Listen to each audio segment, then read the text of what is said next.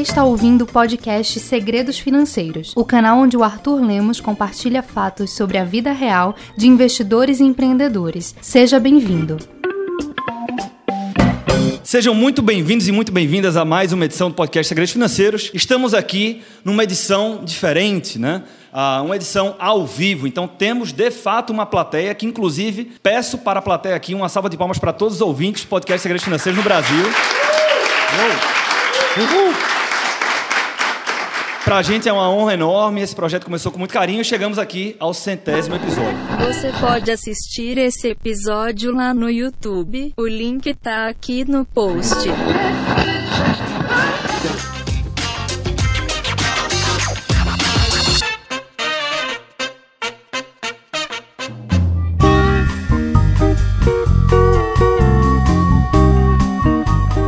Você tem interesse pelos assuntos que abordamos por aqui, certamente vai gostar muito dos conteúdos da plataforma Segredos Financeiros, a plataforma premium de conteúdo da Empreender Dinheiro. Acesse segredosfinanceiros.com/podcast e experimente agora mesmo nossos melhores conteúdos sobre investimentos, empreendedorismo, vendas, persuasão e educação financeira por quatro dias gratuitos, exclusivo para você que é ouvinte do podcast Segredos Financeiros. Milhares de investidores e empreendedores já fazem parte da nossa comunidade. Torne-se também um assinante. Quatro dias gratuitos por nossa conta para os ouvintes do podcast. Acesse segredosfinanceiros.com/podcast. Fique agora com o Arthur. Desejo bons negócios e bons investimentos.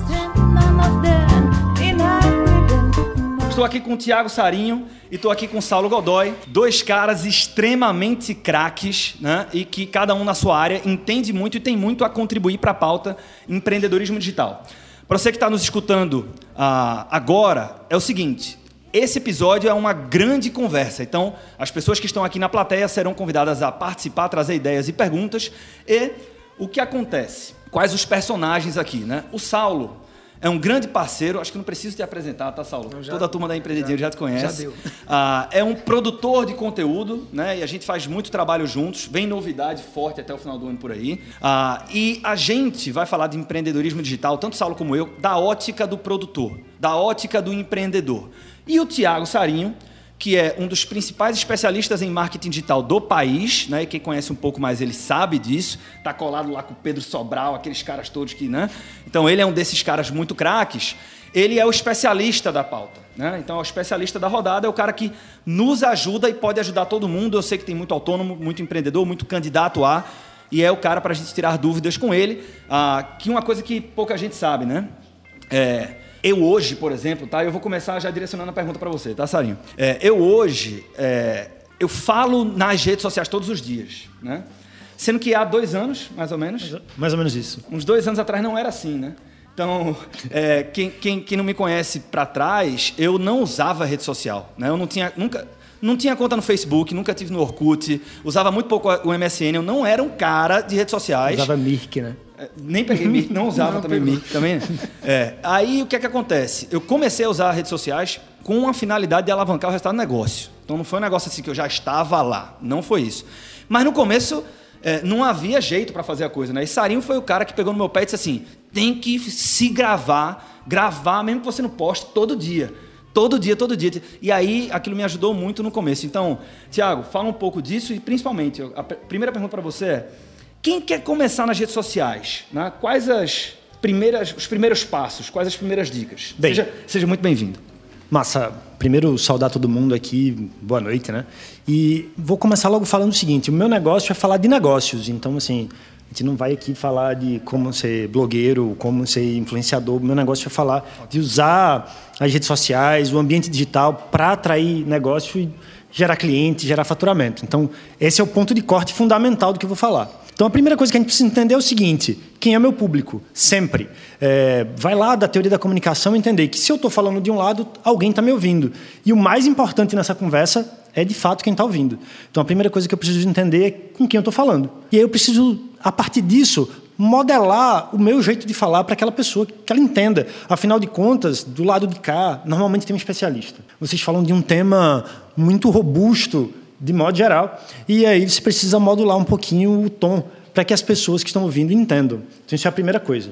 Depois, ter frequência. Não adianta ficar postando uma vez e nunca mais aparecer. Então, tem que ter frequência. E aí, essencialmente, buscar qualidade. Então, a gente precisa buscar excelência depois da frequência. A gente vai lá, produz com quantidade e vai buscando o tempo todo, cada vez mais. É, qualidade. Então, basicamente, isso é o bom start. Né? E aí, eu acho que não adianta a gente ir muito longe, mas basicamente a gente vai falar aqui um pouco que precisa alcançar muita gente, precisa alcançar pessoas qualificadas, então a gente vai falar aqui um pouquinho de segmentação, mas eu acho que no decorrer do tempo a gente vai falando mais. Tem um negócio que eu já vou antecipar aqui, tá? Que você brigou muito comigo e chegou um ponto que eu tive que concordar contigo, né? Ou seja, a história da distribuição versus o conteúdo.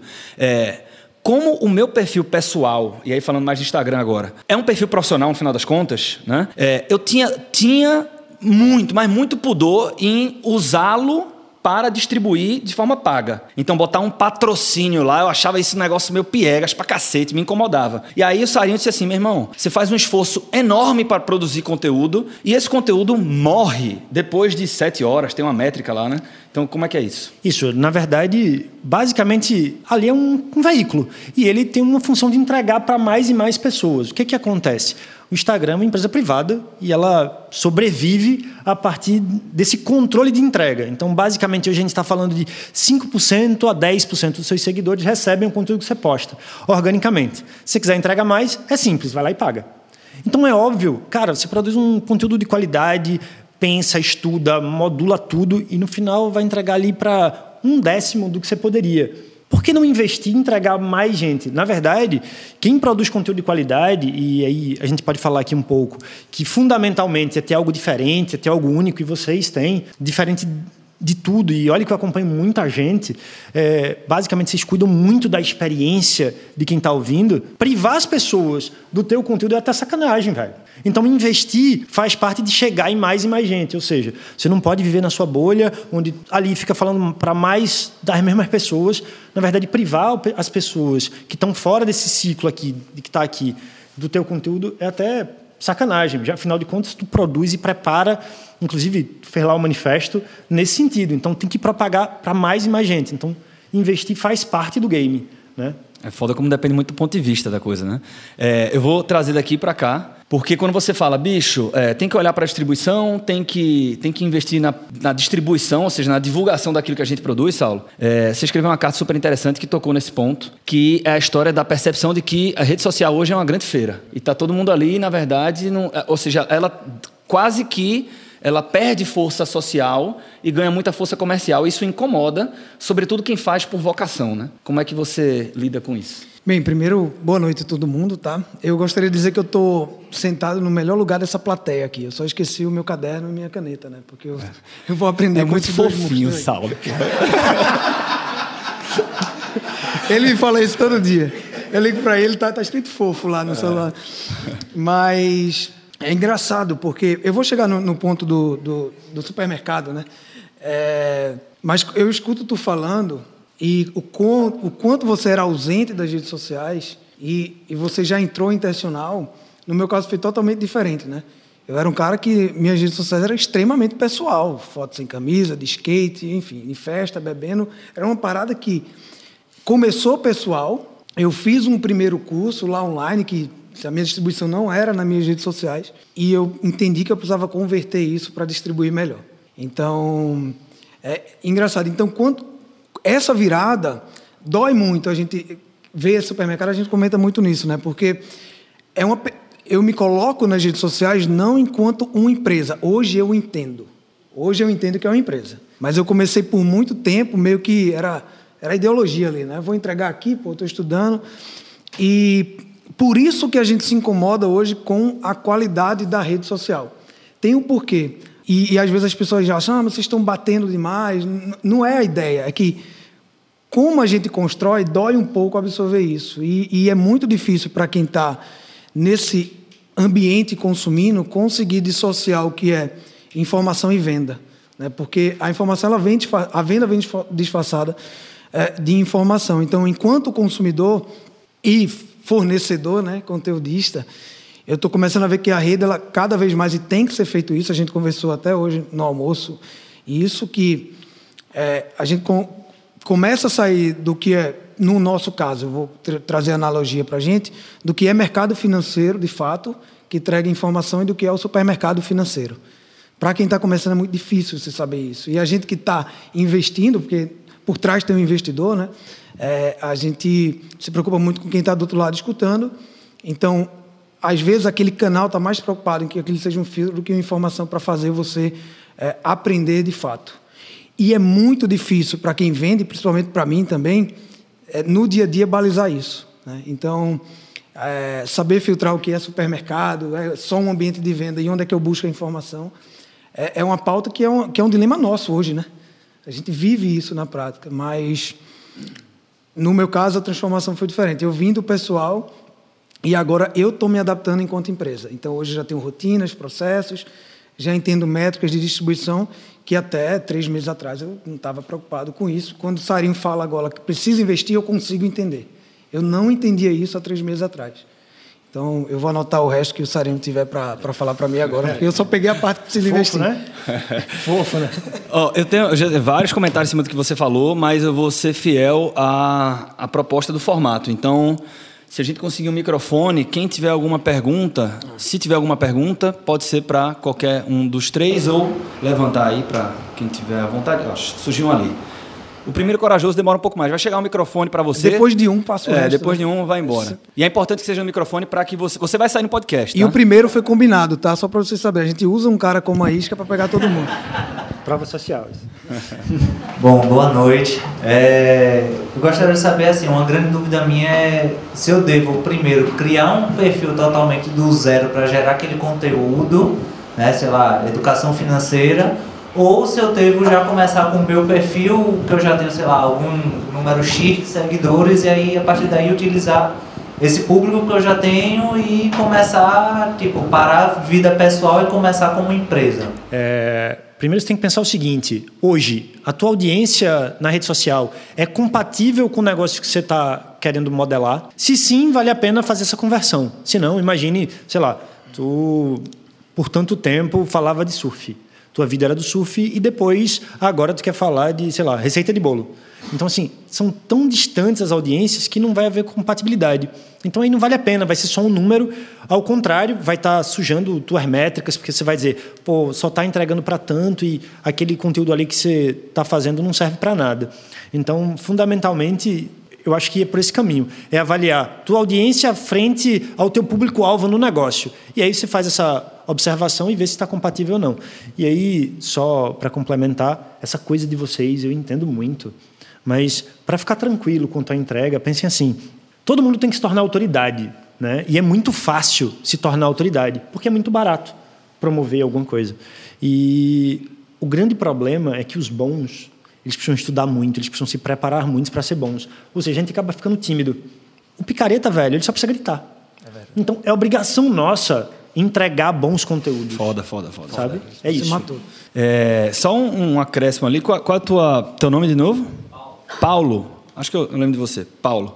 É, um, se há a intenção de fazer uma coisa que é receita de bolo e eu falo muito de surf, é, mas você até tem uma audiência relevante. Eu concordo total com o que ele está falando, mas aí dois adendos, na verdade. O primeiro é, é porque um um ponto para refletir, né? Por que, é que ninguém sabe o que você faz? Né? Então, foi uma provocação que, quando eu não usava redes sociais, as pessoas faziam para mim, né? Como assim você faz consultoria financeira e ninguém sabe? Tem um monte de amigo teu, às vezes, que não sabe o que você faz direito, não sabe exatamente. Então, isso é uma coisa para pensar e dependendo da resposta que você der a essa pergunta, você pode considerar um plano de transição, né? Então, eu sou surfista por hobby e aos poucos eu falo menos disso porque agora estou levando ao conhecimento das pessoas que me conhecem que eu também faço bolo e chega um determinado momento que talvez você se sinta confortável em fazer essa, essa migração aqui. Lembrando que se eu vou usar, se o negócio de bolo vai contar com esse perfil para monetizar o negócio, aí você também tem que estar disposto a quase que abrir mão da sua rede pessoal. É, porque assim, eu vejo aquela história, né? Muito cuidado em fazer da exceção a regra. Então, no meu, na minha indústria, a galera olha para Gustavo Cerbasi e fala assim: porra, mas o Cerbasi posta muito com a família. Velho, nós não somos Gustavo Cerbasi na média, né? Estou falando assim da perspectiva dos profissionais da educação financeira. E não tenha dúvida nenhuma que há uma intenção claríssima em ele fazer aquilo, né? Mas se eu postar muito conteúdo, era impressionante. Eu virei a chave no meu, no meu perfil em dia 10 de março, foi 10 de abril desse ano, que foi quando eu disse assim, eu vou fazer essa porra aqui profissional agora. Eu arquivei uma tonelada de, de, de postagens pessoais dessas, na piscina de bolinha com meu filho e tal, na praia, né? É, e, e, e uma coisa me chamou a atenção. Quando eu postava foto pessoal, no começo, que eu ainda tinha uma certa frequência, eu perdia seguidores. É, Porque ali eu entendi, a galera estava conectando comigo para que eu falasse de educação financeira empreendedora. Então ninguém.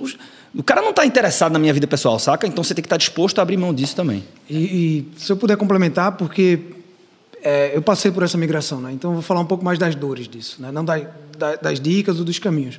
É, se você já for reconhecido pelo que você vai falar, pelas pessoas que te seguem, talvez valha a pena testar, tá? Mas você tem que topar algumas dores ao longo do caminho.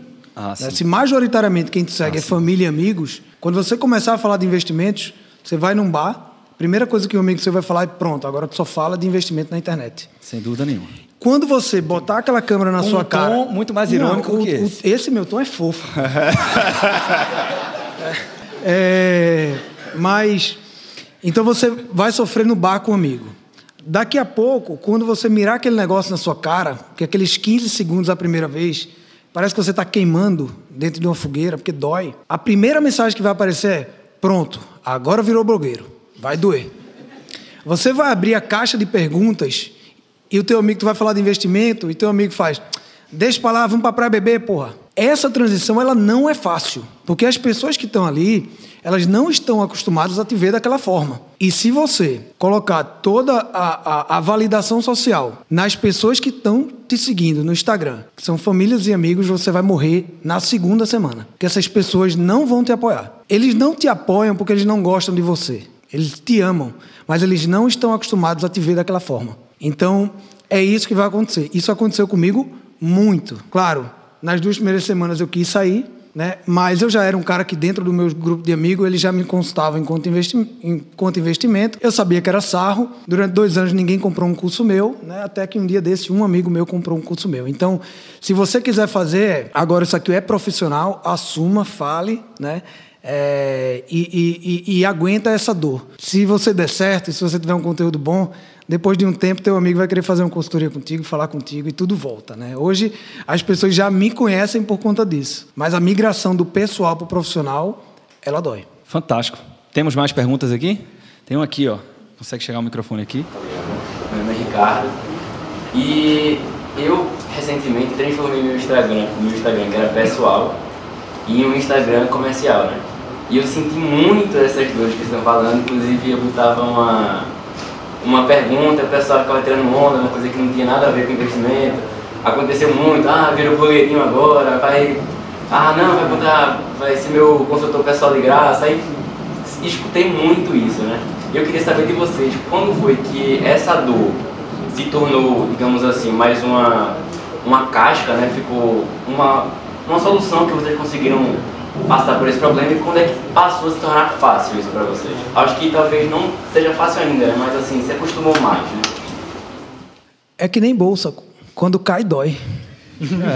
Se o cara disser que não dói, conversa, dói. Quando a bolsa cai de 106 para 96 dói, mas a gente a gente já está calejado, então a gente sabe lidar com a dor. Claro que a gente quer, principalmente quem é família e amigo, a gente quer, tá? A gente nunca vai negar isso. A gente só sabe é passar. Então, você vai enfrentando a dor e vai se preocupando com o que você quer fazer de fato. Aí vira mais uma, uma vocação, tá? E quando, quando você tem respeito pelo que você está consumindo, para poder falar, porque o primeiro respeito que você tem que ter é com você, com o seu aprendizado.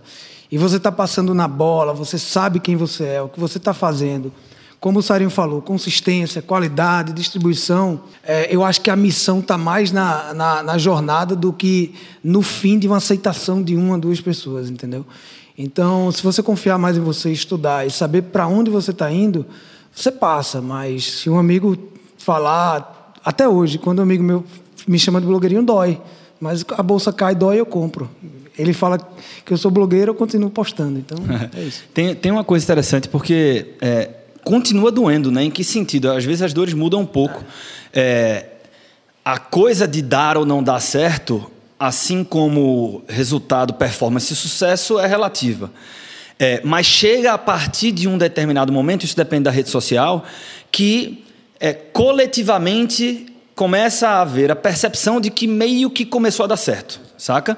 E aí, nesse momento, Saulo falou um negócio foda que eu não vou deixar passar em branco. Ele disse assim: depois de dois anos, um amigo meu comprou um curso.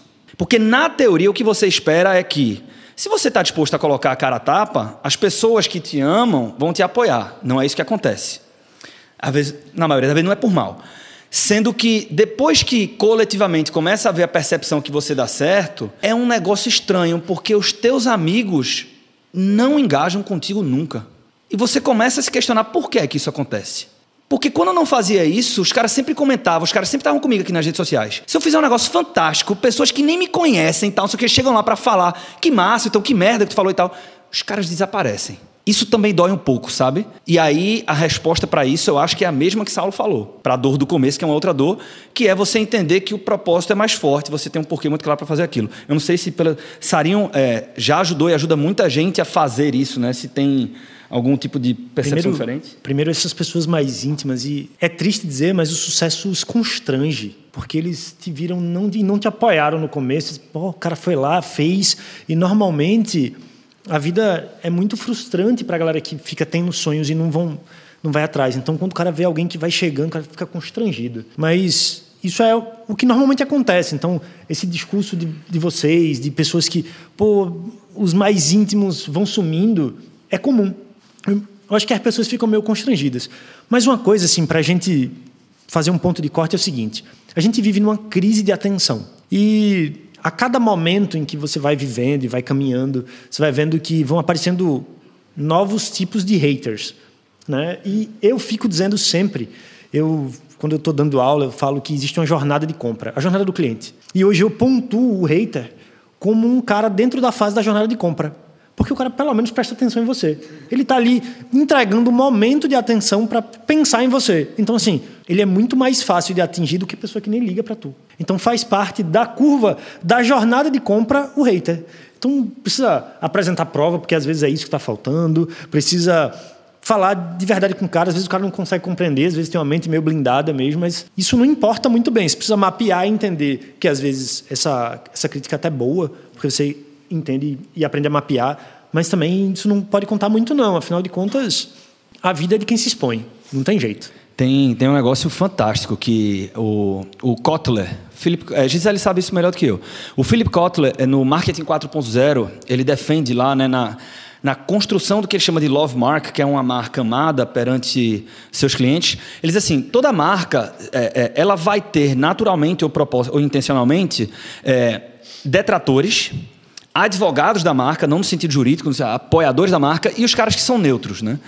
E ele fala o seguinte: é, se você for perguntar para um, um, alguém que está à frente de uma marca, ou alguém que defende uma marca, o que é que ele quer? Ele quer muito advogado, alguns caras neutros, e ele não quer nenhum detrator.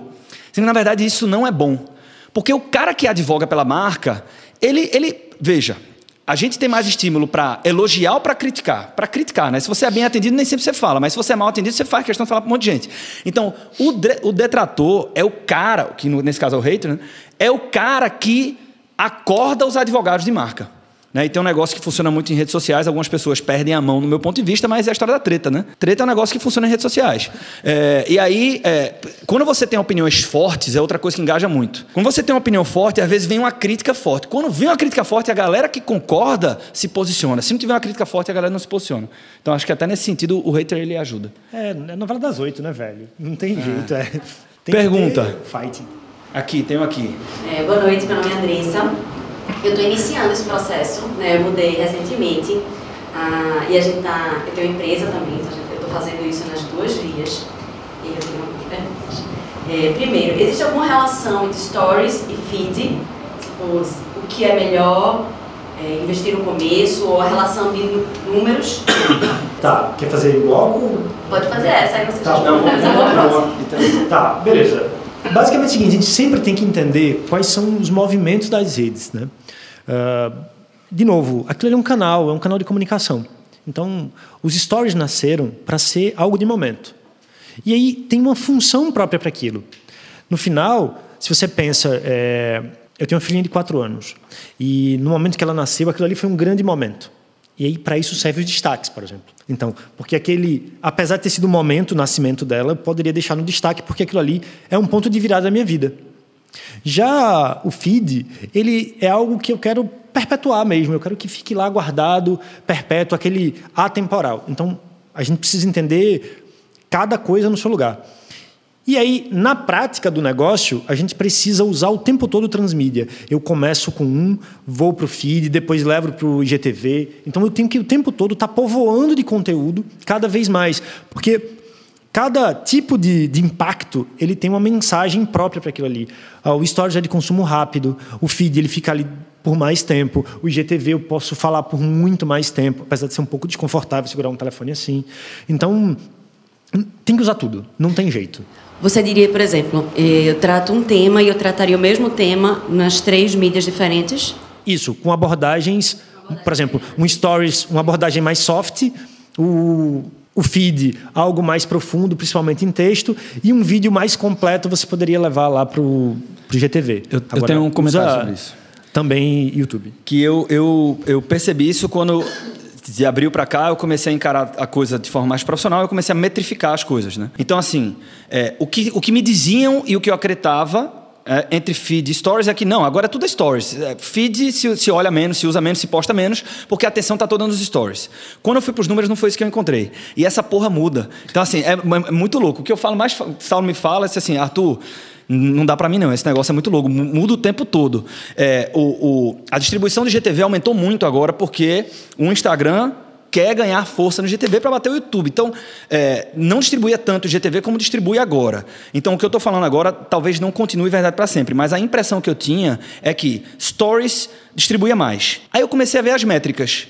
Então, enquanto num Stories, se eu tivesse 5 mil visualizações, nas métricas de um post do feed eu alcançava 25 mil pessoas. Aí Sarinho pode dizer que eu estou errado ou não, sendo que, tipo, eu comecei a apostar com muita consistência no feed também, porque eu percebi que, por mais que todo mundo falasse que era Stories, quando eu olhava para a métrica, o feed alcançava mais. Como eu sou um defensor da compra de tráfego, ou seja, investimento, então Basicamente, aqui em Recife, a gente tem um alcance a mais a cada cinco reais. Ou seja, eu pago lá para cada mil novos pessoas vendo o meu conteúdo, eu pago lá cinco reais. Estou falando aqui de métrica de Recife. Então, o que, estou falando? Ah, se eu quero 25 mil, é só fazer a conta e ver quanto está valendo. Só tem um detalhe. Os stories, ele forma menos público. O que, que eu quero dizer? Imagine, Arthur faz um post. E aí ele entrega para todo, todos vocês. Toda ação que vocês fizerem, eu consigo traquear, eu consigo guardar. Então, se você curtiu, se você comentou, se você mandou para outra pessoa, se você usou aquilo ali para mandar um inbox, e aí eu consigo entregar conteúdos específicos para cada uma das ações que vocês fizeram. Então, o que, que eu estou dizendo? Eu quero entregar um novo conteúdo só para quem comentou. Eu quero entregar um novo conteúdo só para quem respondeu o inbox. Então, para mim, importa muito a ação. E as ações de feed, elas são muito mais fáceis de, de traquear. Basicamente, o, a ação de stories é entrar no inbox. É, é, e esse tipo de inteligência ajuda muito, né? Porque, assim, é, quando tinha like, a métrica da, de todo mundo era teve muita curtida, não teve. Agora não tem, é teve muito comentário, não teve. Sendo que não é isso, né?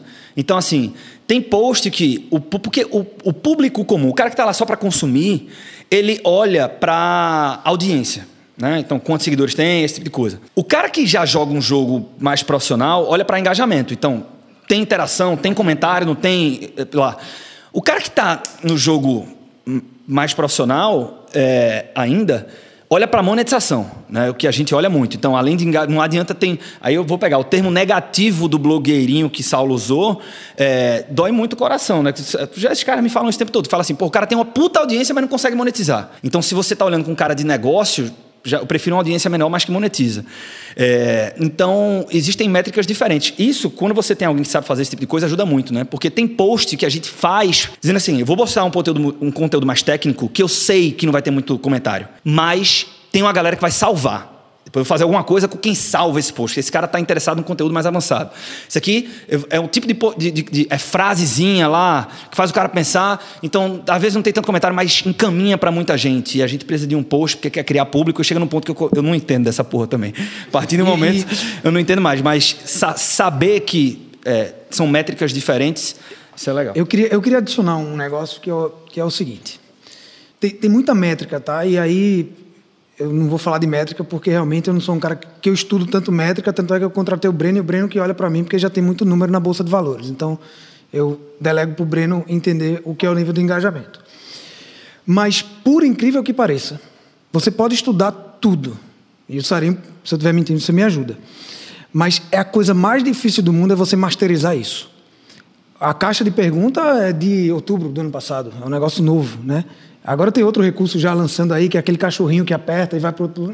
Enfim, eu, eu, eu realmente, eu, é o que Arthur falou. Eu, Arthur, a gente tem, conversa muito, esse negócio é para doido, isso não é para mim.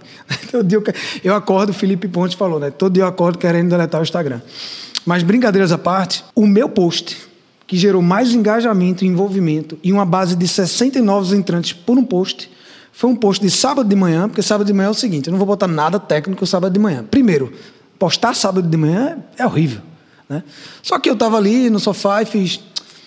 Ah, não tem nada para postar, vou postar frase, né? A galera, por frase, frase, todo mundo já está cansado de frase. Abri meu WhatsApp, Pedro Bacelar me mandou uma reportagem que é, ia sair um projeto de lei para ensino educacional em escolas é, de ensino fundamental. É ótimo, vou botar isso aqui, todo mundo gosta de capa de jornal. Quer ganhar seguidor, posta a barriga da mulher, tá tudo certo. Menino, gato, o engajamento sobe. Aí eu vou postar jornal, todo mundo gosta de jornal. Li a matéria, peguei o resumo, ah, 68% das pessoas entendem educação financeira tal, botei. Foi o meu maior engajamento da história do meu Instagram. Ganhou do negócio da gravidez, daquele anúncio da gravidez da minha mulher. E olha que ali eu tava pelando. Ali eu sabia que eu ia ganhar. e assim, ó, pô, sexta-feira à noite é o pior posto, é sexta-feira à noite, né? Pô, o cara vai tomar uma breja, tu não vai meter a bolsa, cair, vai desanimar o cara e tal.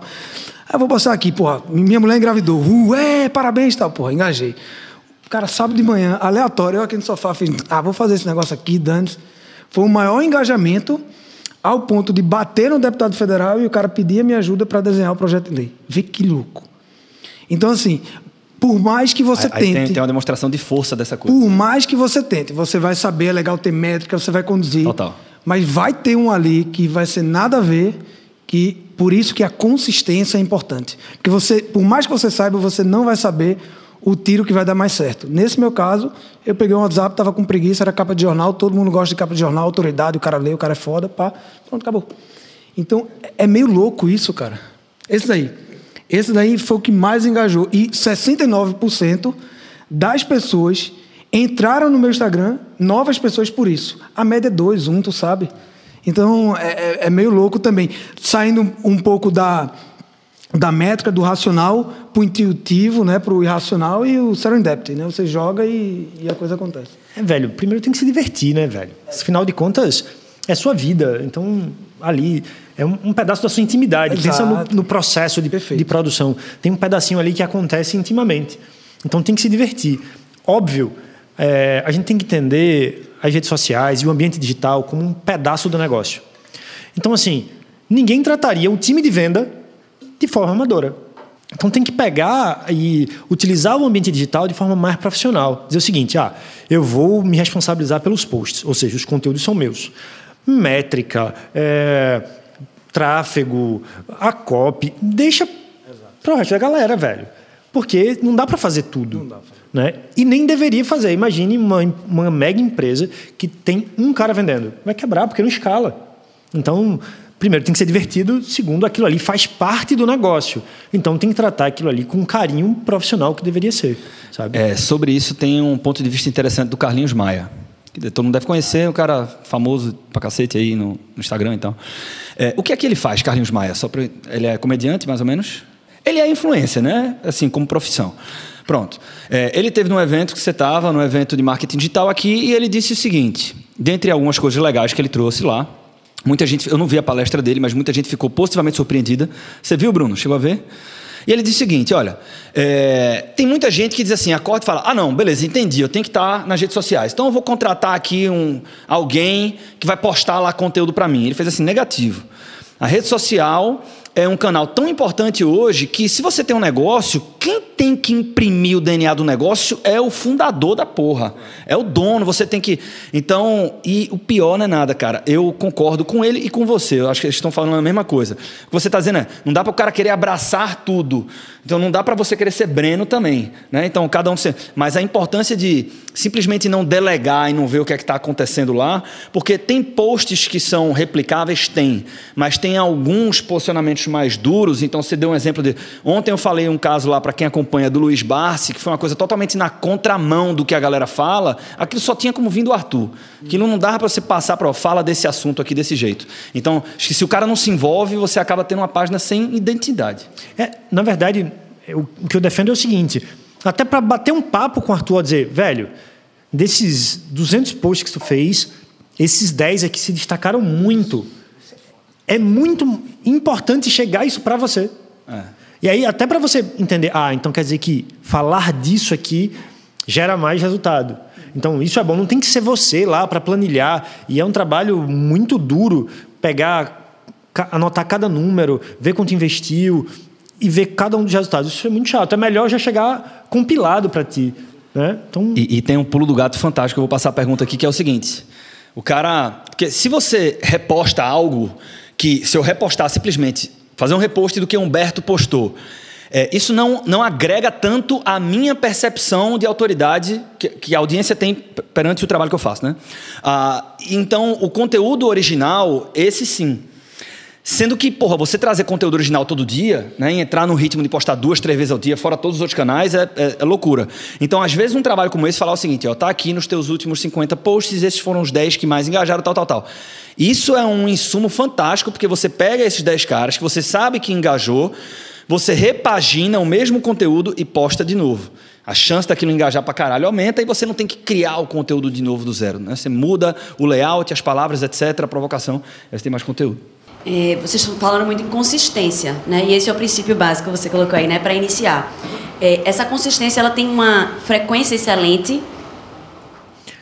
Então, é, no mundo ideal, uh, o que, que acontece? Pragmaticamente falando do Instagram, ele cada postagem entrega até 22 horas, então no momento que você postou, ele consegue entregar para alguém por 22 horas. Mas às 8 horas é a coisa mais importante. Na verdade, os primeiros 10 minutos é o que faz dar o pico, e ele estabiliza por 8 horas, depois tem um grande joelho de queda. Por que 3, então? Porque como tem 24 horas, são 3 de 8. Ah, mas eu não consigo. Na verdade, se você impulsionar uma postagem por uma semana vai estar entregando para todo mundo. Então, depende muito essa relação entre entrega orgânica e entrega de investimento. Então, o ideal é eu faço uma postagem, espero passar oito horas e começo a impulsionar, porque eu peguei o pico dela e agora é que eu vou começar a gastar dinheiro com ela. Então, é basicamente isso. É saber dos números e pensar. No meu caso, eu consigo fazer três, eu consigo fazer uma, então eu preciso compensar com dinheiro. E por aí vai.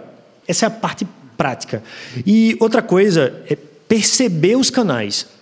Uma coisa que você falou, e, e eu falo muito, é o seguinte: ó, o Instagram ele não deixa histórico. Ninguém consome Instagram voltando no tempo. Então, reutilizar conteúdos já postados vale muito, porque o tempo todo está entrando gente nova que não viu aquele conteúdo. Então você remodela, atualiza e reposta. Diferente do YouTube, por exemplo, que lhe dá histórico. Como é que vocês vivem o YouTube? Você vai lá, pesquisa um tema específico e ele vai encontrar aquilo ali mesmo que tinha sido um ano para trás. Então, é perceber que cada ferramenta tem sua característica, então a gente precisa usá-la da melhor forma. Beleza? Última. Perfeito, não, tá. Vai. Bata aí. Essa é a última. É, como eu falei, eu tenho uma, uma empresa, né? eu tenho uma escola e, e a gente está trabalhando nessa proposta de marketing digital e eu estou investindo na, na minha pessoa. E eu vi que, por exemplo, o Arthur ele tem a página dele e tem Empreender Dinheiro. E eu queria entender melhor como é que essas duas marcas, pensando na pessoa como uma marca, elas se retroalimentam. Tá. Né? Como é que poderia acontecer isso de uma forma.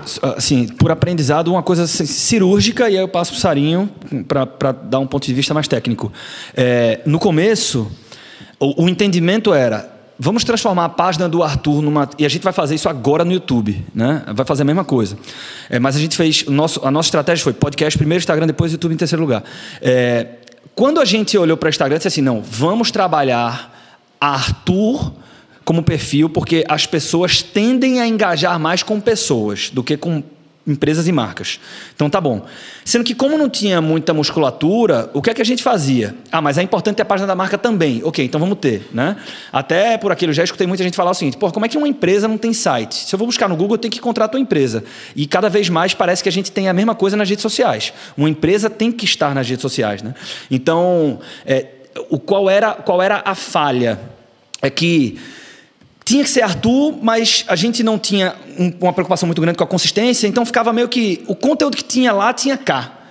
Eu acho que o grande ponto aqui, do meu ponto de vista, agora falando é, não, não com olhar técnico, mas com experiência de uso da coisa, é se você tem duas páginas, você tem que dar motivos para o cara acompanhar as duas páginas. Né? Assim, ele tem que dizer, eu sigo a página do Arthur e da Empreender Dinheiro porque tem coisas diferentes. Né? É, acho que isso é um ponto, do meu ponto de vista, importante. Especificamente aqui a, a empreender dinheiro e aí eu vou tentar tangenciar as coisas sem falar de, de coisas muito estratégicas, porque, afinal de contas, existem alguns movimentos que estão por vir. Basicamente é o seguinte: precisa entender que a grande autoridade da empreender dinheiro é Arthur. Todo mundo percebe isso. Né? Então, precisava formar esse, essa autoridade. Mas até que ponto não vale a pena construir empreender dinheiro enquanto um selo de qualidade? e de conceito. Então, estrategicamente, tem sentido ter os dois, porque, de um lado, a gente está formando a grande autoridade, o cara que assina embaixo, ele endossa. Isso reverbera na marca Empreender Dinheiro, dizendo o seguinte: ó, todo mundo que estiver aqui embaixo tem uma qualidade e tem um caminho, uma lógica, um, uma proposta, e aí já voltando para aquele começo, é uma proposta única que faz o que a Empreender Dinheiro é ela defende um jeito de fazer finanças que não tem em outro canto. Então, esse selo atesta que o cara está alinhado com esse conceito. Então, a escola, e voltando para o teu caso, te posicionar como autoridade tem que ter um sentido. Isso é a primeira coisa. Quem é você na fila do pão para a escola? Porque também não é só ego. Ele precisa ali ser você que endossa esse conceito. Isso é uma coisa. E a escola, ela precisa também indicar um posicionamento. É, o que, que ela faz de diferente? Qual é a proposta única que ela traz em valor? Né? No caso daqui da Empreender Dinheiro, a preocupação com qualidade e experiência é absurda, é nítido. Quem já consumiu algum conteúdo, principalmente os pagos, é, percebe que o tempo todo a preocupação com a experiência de usuário e a qualidade dos conteúdos são absurdas. Né? Então, basicamente, essa é a métrica que a gente usa para validar se vale a pena ser só empresa, se vale a pena ser só gente ou se vale a pena ser os dois. Boa noite, meu nome é Atácio Lemos e como muito tem se falado aqui, né, a gente está falando bastante sobre Instagram, né, que é uma rede social que vem crescendo bastante e tem sido muito usada. E aí eu quero trazer ela para a empresa. Eu tenho uma loja virtual, mas que entrega um produto físico. E uma das funções atuais do Instagram é o tal do Closed Friend, né, os melhores amigos, que é uma forma de você trazer o engajamento, porque quando você não patrocina, ele não entrega bastante. E digamos que quando você tem um Closed Friend, é, você vai direcionar aquela postagem, todo mundo que está nesse seu grupo de melhores amigos, ele vai receber esse conteúdo. Mas aí a minha pergunta é o seguinte: como empresa que oferece um produto físico, né, é, se é viável para ela fazer um closed friend para manter esse engajamento? Porque a minha dúvida é o seguinte: e a pessoa que ficou de fora, digamos assim, será que ele vai se sentir ofendido e dizer, poxa, mas eu também sou cliente e o cara que está né, lá no grupo dos melhores amigos, ele tem descontos especiais? é, os produtos são entregues primeiramente para eles, para depois eu poder ver. E por outro lado eu fico pensando, poxa, mas aí é uma forma até de, de eu vender mais para esse meu público que eu já conquistei. Porque é muito mais difícil você vender para novas pessoas do que você vender para quem já compra, para quem já adquire o seu produto. Então, você, vocês usam é, esses amigos fechados? Não, eu não uso. Eu não... Então, eu sei que é verde. É, então, é, é o verdinho mesmo. Basicamente é o seguinte, se você quer, ó, Aquilo ali é uma ferramenta. Na verdade, o ruim dessa ferramenta é que todo mundo está usando de um jeito só. A gente devia Isso. exercer mais criatividade. Mas, já pegando o seu gancho especificamente, um, uma saída para que ninguém fique de birra é o seguinte: você deixa claro as regras de como faz para entrar. Exato. Porque se deixa claro, não tem jeito, ó. Se eu fizer isso, digamos o seguinte, ó, quem fez compras mais de 500 reais no último mês entra nesse grupo segmentado. Ou seja, é claro, eu não fiz, eu não estou dentro. Então não tem que ficar de birra. Está ali, quem fez mais compras. Então, primeira coisa, deixar claro. Lembra, velho, isso é rede social, tem feedback. Então, não é só você falando, isso não é um outdoor. Que você fala, você fala, você fala e não escuta o outro lado. Então, tem que ter o tempo todo fomentar a troca. Então, se você é claro, beleza. Agora, existem outras alternativas de uso dos melhores amigos. E eu acho que essa é só uma delas. Dá para pensar em muitas outras situações. É, cara, se, se, a intenção for aumentar a distribuição, porque de fato, se ele está na lista Close Friends, ele vai receber aquilo. É, isso deveria ser uma lista que não precisa, teoricamente, ter um critério, ou seja, se o cara fez uma compra contigo, você leva essa informação para ele, você recorrentemente avisa que tem um Close Friends, que lá vocês dão dica de moda e que você dá descontos, etc, etc. E aí eu acho que nesse sentido, e tornando claro, não, você minimiza, quase que elimina o risco do cara se sentir mal porque não está. Se ele não está, porque ele não quer, porque ele pode. Então, pelo que você é, falou. É porque, na verdade, o que a gente... só, só, só uma coisa. De verdade, de novo, eu não acredito quem quer jogar jogo de verdade não investir. Então, assim, tem que acabar com essa história de que Instagram é de graça, velho. Não é. Não é, não é. Eu. Sarinho já adicionou uma linha de despesa na minha planilha. Não, não, de verdade, eu falo isso. É, eu tenho casos de pessoas que fizeram milhão vendendo curso de maquiagem que tinham 7.500 pessoas. Então, assim, não tem jeito. Perfeito. É isso aí. Porque, na verdade, quando surgem essas dúvidas, é porque o que a gente vê fazendo Close Friends são influenciadores, empreendedores que vendem é, a sua pessoa, né, a sua imagem. E aí, quando vai para a loja, a gente começa com essa dificuldade, porque o Close Friend é uma forma muito boa de divulgação. Porque para você participar, você vai ter que compartilhar o quê? aquele history. E aí todo mundo que lhe segue vai ver também, é uma forma de entrar, mas realmente a forma paga, isso aí é inevitável. Tanto é que em todos os produtos a gente já coloca uma margem que vai servir para essa divulgação. Mas, é, como falou aí, sempre está atualizando, vamos esperar o que é que vai acontecer, novas ferramentas para a gente estar tá se adaptando. Ô, Tássio, é, tem, tem. Eu colocaria mais o seguinte: depende, né? Não necessariamente é uma ferramenta de. de distribuir mais, enfim, de divulgação, porque depende muito para que é que você usa, né? O exemplo, talvez aqui alguns tenham usado, né? Mas o exemplo daquela, aquele ícone, aquele exatamente ícone do é, compartilhe o meu close friends e tal, que eu vou lhe adicionar. É impressionante isso que, que Tiago fala de bicho, seja autêntico. Não, mas todo mundo fez a mesma estratégia com o mesmo card. Foi, foi, foi. Caralho, o cara não muda nem a porra do card, né? Então, assim, é, pois é, muda só a bola da foto. Arthur, mas não quer inventar a roda, Arthur. Pois é, porra, mas, mas aí. Mas veja, eu acho que tem até uma lição aqui, né? A história de você ser autêntico. Na minha, como, como a gente é educador financeiro, falo muito com o educador financeiro. É, é, hoje você olha assim, você tem, tem três, tá? Vários mini Serbase, vários mini Primo e vários mini Nat. Acabou. Então, assim, parece que é simples e é. Na hora que eu disse assim, porra, bicho, a gente tem uma preocupação muito grande com didática. A gente faz os cursos usando flipchart, negócio que ninguém usa. Eu vou botar essa porra aqui na rede social, com caneta, é uma besteira. Sendo que aí daqui a pouco a galera postando um homem das canetas, vê que, que coisa louca, né? Então, assim, a questão é você ser autêntico, fazer a tua coisa do teu jeito. Eu acho que é uma coisa que Saulo não concorda, e agora eu vou falar para quem é produtor e vende conteúdo.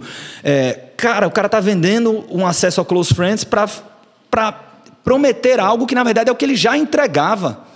Né? A gente consome de todos aí, a maioria, bicho, o cara paga e aí é uma merda, porque o cara acaba ficando frustrado. Tem muito depoimento que chega pra gente e o cara, pô, não valeu a pena. Por quê? Era aquilo que ele, que ele já fazia. Né? Então, ele, ele pega, dá sete dicas, aí nas, dá um, dois, três na sétima só para close friends. Ou seja, ele daria aquela sétima dica. É. Então, é, é, nesse, nessa forma que eu não concordo, mas tem várias formas de poder ser usado close friends. Eu uso close friends é, de uma forma que eu não vi pelo menos na minha indústria, ninguém usa. Tem um curso nosso que é direcionado para educador financeiro que quer monetizar. Sendo que eu não falo para educador financeiro, eu falo para as pessoas em geral sobre finanças. Então, como havia essa demanda, a gente chegou na conclusão que a gente vai distribuir o conteúdo desse curso via Close Friends. Tá? E aí chega num ponto, por exemplo, eu tenho cuidado, eu não, eu não falo desse curso nos stories. É uma coisa extremamente exclusiva. As pessoas que nos procuram, a gente fala, ó, existe isso.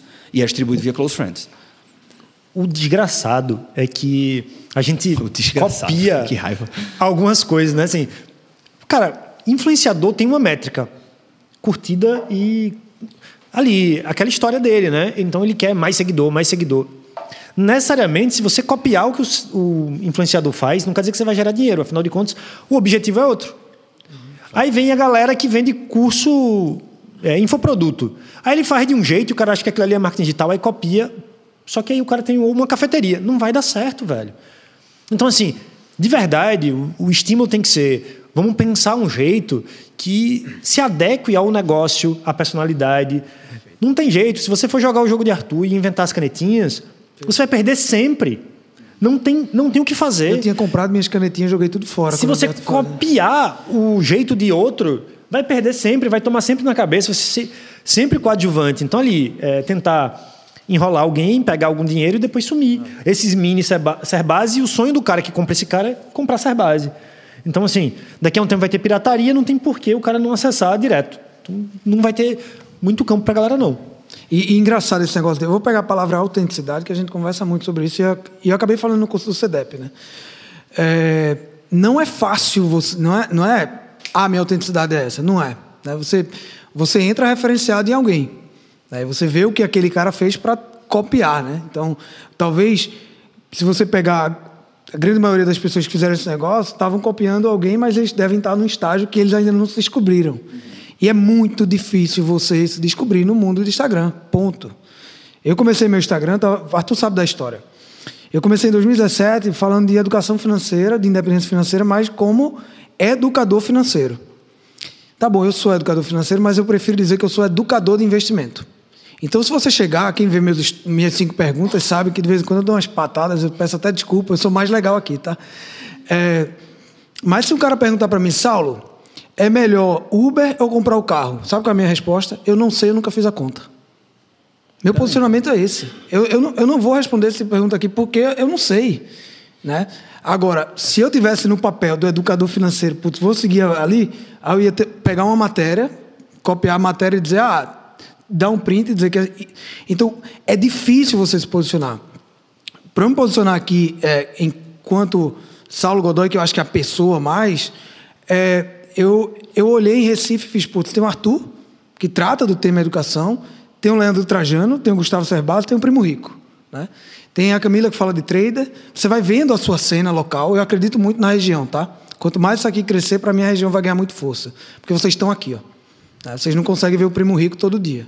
Mas a gente vocês vão ver com mais frequência. Então a gente forma serviço local também, presença local.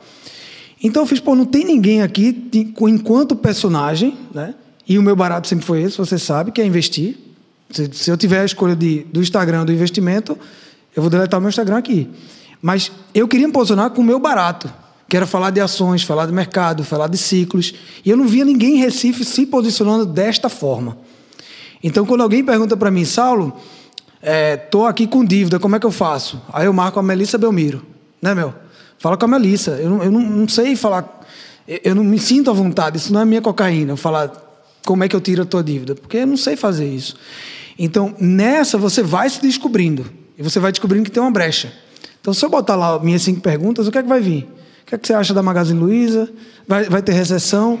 Então, as perguntas acabam sendo o que as pessoas percebem de você. Mas eu construí essa percepção ao longo do caminho porque eu vi que tinha uma brecha na minha localidade em falar disso. E, e todo mundo sabe que eu sou um cara muito de Twitter. Né?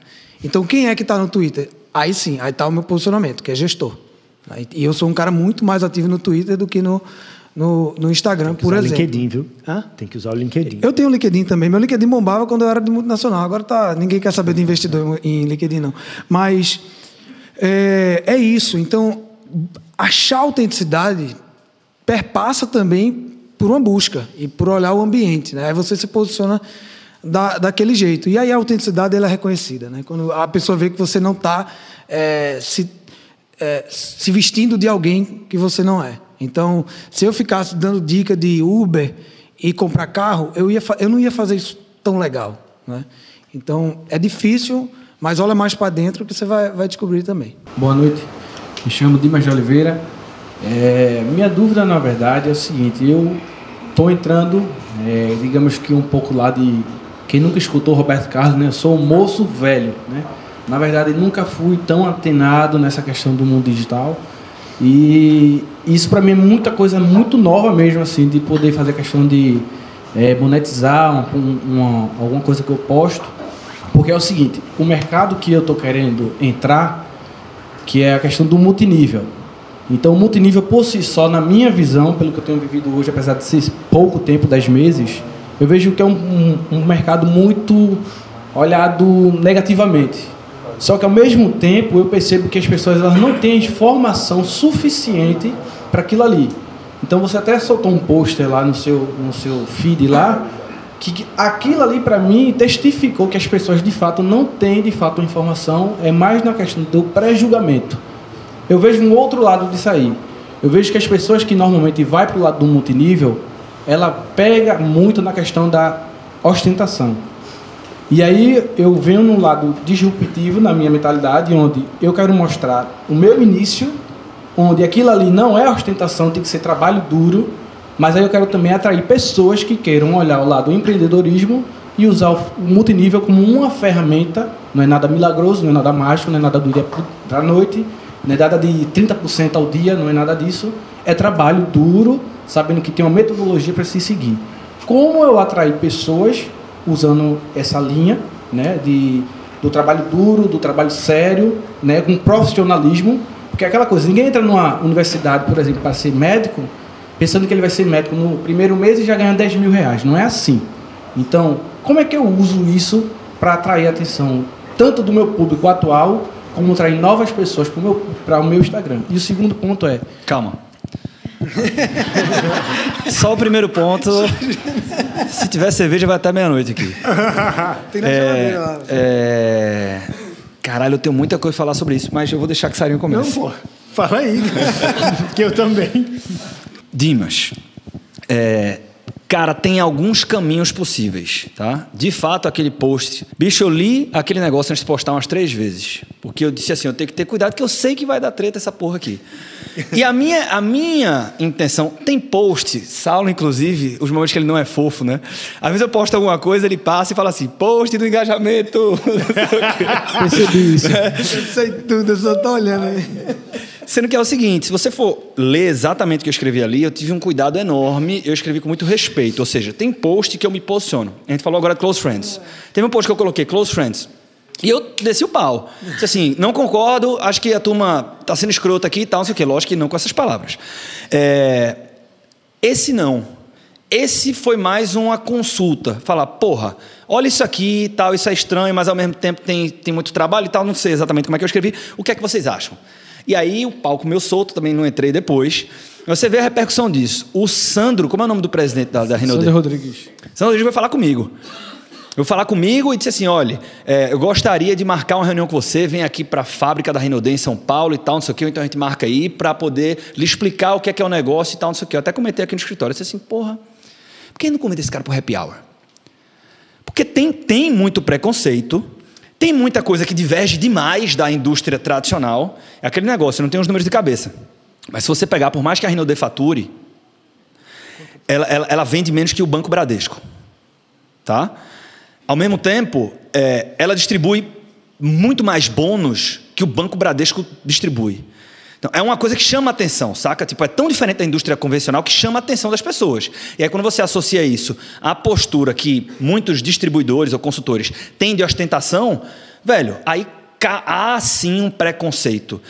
Tanto é prova que há um preconceito que quem faz Rinodê, por estratégia, agora eu vou chegar na minha resposta, tem alguns caminhos. O primeiro deles é, já que eu sei que as pessoas têm preconceito, eu primeiro convido para uma apresentação de vendas e empreendedorismo para um projeto, para depois falar que é Rinodê, porque eu sei que se eu chamar por Rinodê, as pessoas não vêm, ou qualquer que seja o multinível. A gente está falando de Rinodê, que foi o exemplo do post, mas cabe para qualquer, para qualquer é, multinível. Então, acho que a primeira estratégia é reconhecer que existe um preconceito, não querer brigar contra isso, ah, e aí você tentar construir uma autoridade de um cara que fala de empreendedorismo, que fala de vendas, alguma coisa. Se você pegar, por exemplo, o Caio Carneiro, ele fez uma movimentação importantíssima na carreira dele. Ele enriqueceu demais através. Era Monavi? Ah, caralho, até falei que era Monavi em algum lugar. Pronto. Monavi. Ele não toca mais em vendas diretas. Tem uma entrevista que é Papo Foda com Rony Meisler da Reserva. Fantástica, foi você que me falou dela. Fantástica a entrevista. No começo, quem não sabe a história do Rony, ele começou vendendo bermuda na praia. Pediu demissão da multinacional, estava vendendo bermuda na praia.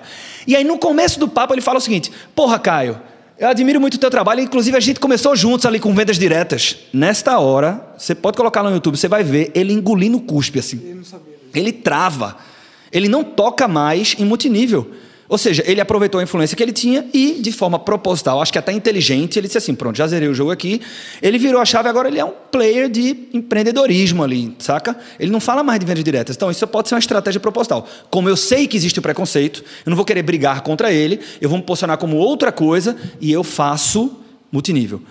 O outro é ir na contramão da ostentação, que eu acho que isso tem um puta valor. Eu acho que boa parte do preconceito está aí, e falar: Sou multinível sim, sendo que multinível é isso aqui. Né? Aí o tempo vai dizer, são duas estratégias a priori que fazem sentido. Pois é, é só. Isso tudo tem muito sentido. O conteúdo em si é bem diverso, assim, é, gera um, uma grande crise. E nessa história, qual multinível vende dinheiro e qual multinível vende produto, eu acho que é uma boa separação, né? porque no final das contas tem gente no meio dessa equação. E aí sim, isso que você falou, velho. Você falou, ah, não, eu vou ser o cara que vai falar de outro jeito. Quem ensina como hackear aquele sistema ali e conseguir de fato subir no game sem ser conversa mole? Poucas pessoas ensinam de fato a hackear a estrutura é, dos vários níveis, como é que acessa. E diz o seguinte, cara, eu vou aceitar que é isso mesmo. Foda-se quem acha ruim eu vou ensinar como você fazer para vencer nesse mercado. Porque de todo jeito, do mesmo jeito que a gente está falando aqui, infoproduto também tem muito preconceito. Tem. É dizendo o seguinte: que conversa mole que o cara vai vender um cursinho aí e vai faturar um milhão. É. E aí o cara se aceita. E quem não acredita, anda à margem, velho. Às vezes tem disso. Porque do mesmo jeito que tem preconceito, e tem um outro monte de gente que está acessando esse mercado e vive dele. Então, às vezes, o cara diz o seguinte: dane-se aqui, eu vou fatiar meu negócio para quem já aceita, eu não vou trabalhar fomentando mais gente, eu vou captar gente que já é sensível ao mercado e por aí que eu vou. Então, talvez seja uma outra alternativa, mas tu ia... Guarda isso aqui que eu vou te falar agora, tá? Isso serve para vendas, mas serve muito para redes sociais também. É, mas acho que é uma grande lição de vendas. Basicamente são dois caminhos, tá? Você escolhe, porque é isso que ele está falando de foda-se e tal. Veja, vocês, quando a gente, ninguém gosta de receber a crítica. Aquilo que o Saulo estava falando, principalmente quando as pessoas conhecidas e tal, ninguém gosta. Então, ou você tenta agradar todo mundo, e aí é foda, porque quando eu tento agradar todo mundo, você às vezes não é tão autêntico, você não vai vender, não vai ganhar dinheiro e você não vai agradar todo mundo. Ou você intencionalmente escolhe não agradar a todos. E aí tu entrega a tua mensagem, aí você vai acabar convertendo, monetizando a coisa, etc. E, e esse mercado é um, é um mercado de empurra que eu quero passar. Tá? Então, no mercado da gente é o que mais tem de empurra que eu quero passar, que é trader picareta, né? Educador financeiro agora é commodity, todo mundo faz, todo mundo virou educador financeiro. Então, assim, fica naquele negócio de... É, teve uma matéria que é impressionante, né? Que é, vou pegar o que o Breda falou? Eu quero fazer 10% dos traders ganham dinheiro com trade. Porra, é uma estatística muito positiva. Quantas pessoas que querem ser jogadoras de futebol conseguem ser jogadoras de futebol? Então é muito melhor ser trader do que ser jogador de futebol. Né? É, quantas pessoas conseguem ser diretor de multinacional? Quantas pessoas conseguem ter 100 mil seguidores no Instagram versus a população? Então 10% é bom pra cacete. Então a gente tem que começar a falar assim, ah, pô... Se, Sendo então, que a manchete é apenas 10%. Apenas 10%. Então assim, se a gente partir do princípio que ah, poucas pessoas ganham porque está no topo da pirâmide, então não presta. Então nada presta. Nada presta. Então tem que entender que toda retórica que quer derrubar o outro é porque alguém está querendo passar por cima. Então você tem que estar tá mais, você tem que sair dessa. Porque se a gente começar a. Eu, eu uso Camila como, como um exemplo, porque Camila, para mim, ela, ela é uma bandeira. Ela é mulher trader. Aí, meu amigo, pensa o desafio que essa mulher e educadora. Educadora em Recife. Então, existe uma marginalização de qualquer profissão que está dando certo, é normal. Porque, peraí, puxa aqui que eu quero passar. Então, tem que entender se a marginalização é. é você está meio que lendo muito isso, mas se seu conteúdo for muito forte, eu gosto do. Por que tu não masteriza? Por que tu não vem para a vida real? Né? Fala assim, ó. Aqui é um trabalho normal como qualquer um. É muito difícil, a gente tem que acordar cedo. A gente é baseado em networking, mas a gente faz receita para famílias que não têm oportunidade de, de empreender. E eu vou contar para vocês como é que é isso. Capítulo 1, o início. E conta a tua história. A pior coisa do mundo é você querer contar uma história de sucesso quando você não tem. É o cara que eu vou investir na bolsa de valores. Eu, eu sei disso, tá? Investe na bolsa de valores, compra empresas de qualidade, fluxo de caixa, ROI e tal. Isso está tudo lá disponível. O cara tem 100 reais na bolsa. E chegou um menino para mim de 18 anos e fez: Saulo, eu quero começar meu Instagram. Eu adoro investimento. Eu fiz: ótimo, conta a tua história. Conta a história de quem está começando, pô. Das dificuldades. E chama todo mundo que está começando para junto. Então, se você tem uma história que é sua, que é legítima, que é autêntica, que você está vivendo, e você quer compartilhar as dores e também ensinar as pessoas, independente do preconceito que tenha, você vai engajar porque você é você. Ninguém concorre com você em ser você. Eu não concorro com Arthur, porque Arthur não é Saulo e eu não sou Arthur. Então a gente não concorre entre a gente. Né? O cara que consome Gilberto Gil consome Caetano Veloso. Isso eu peguei com a Bita. O cara que consome Bita consome Peppa Pig. Então tem espaço para todo mundo, tá? Então vai na bola. Esses caras deram dicas é, perfeitas aqui de como ir, mas deixa que isso é o mercado de empurra que eu quero passar. E aí tu deixa a turma se empurrando e tu faz o teu. É, foi você que falou comigo no negócio lá de Érico Rocha? De Érico Rocha. Ah, tá, eu lembrei agora. Brother, Aí- não seja soft. Vá por mim. Não seja soft. Quem fica muito pudor se fode. É, exatamente agora seria o segundo ponto, porque é o seguinte, eu vim de um processo em 2017 de emagrecimento. E a minha pergunta seria essa, é, onde isso mexeu muito com a mentalidade, não só na questão externa, né? Então, mesclar isso seria algo que tipo nada a ver, porque assim, eu acredito que para mim, quanto mais eu estava naquele processo de emagrecimento, onde eu perdi 38 quilos, e isso na minha mente me jogava muito para cima com autoconfiança, isso eu, meio que eu queria vender essa mensagem e outra. Eu não ganhei nada com isso, né? Eu, eu peguei isso um pouco de Ícaro de Carvalho, que ele falava muito assim: ganhe dinheiro com textos, né? Ganhe, monetize com textos. Porque eu sou um cara muito de escrever, eu gosto disso, de escrever, de fazer textão, né? E só que, obviamente, com um dado equilíbrio nisso. E jogar esse tipo de situação onde possa dar uma confusão mental.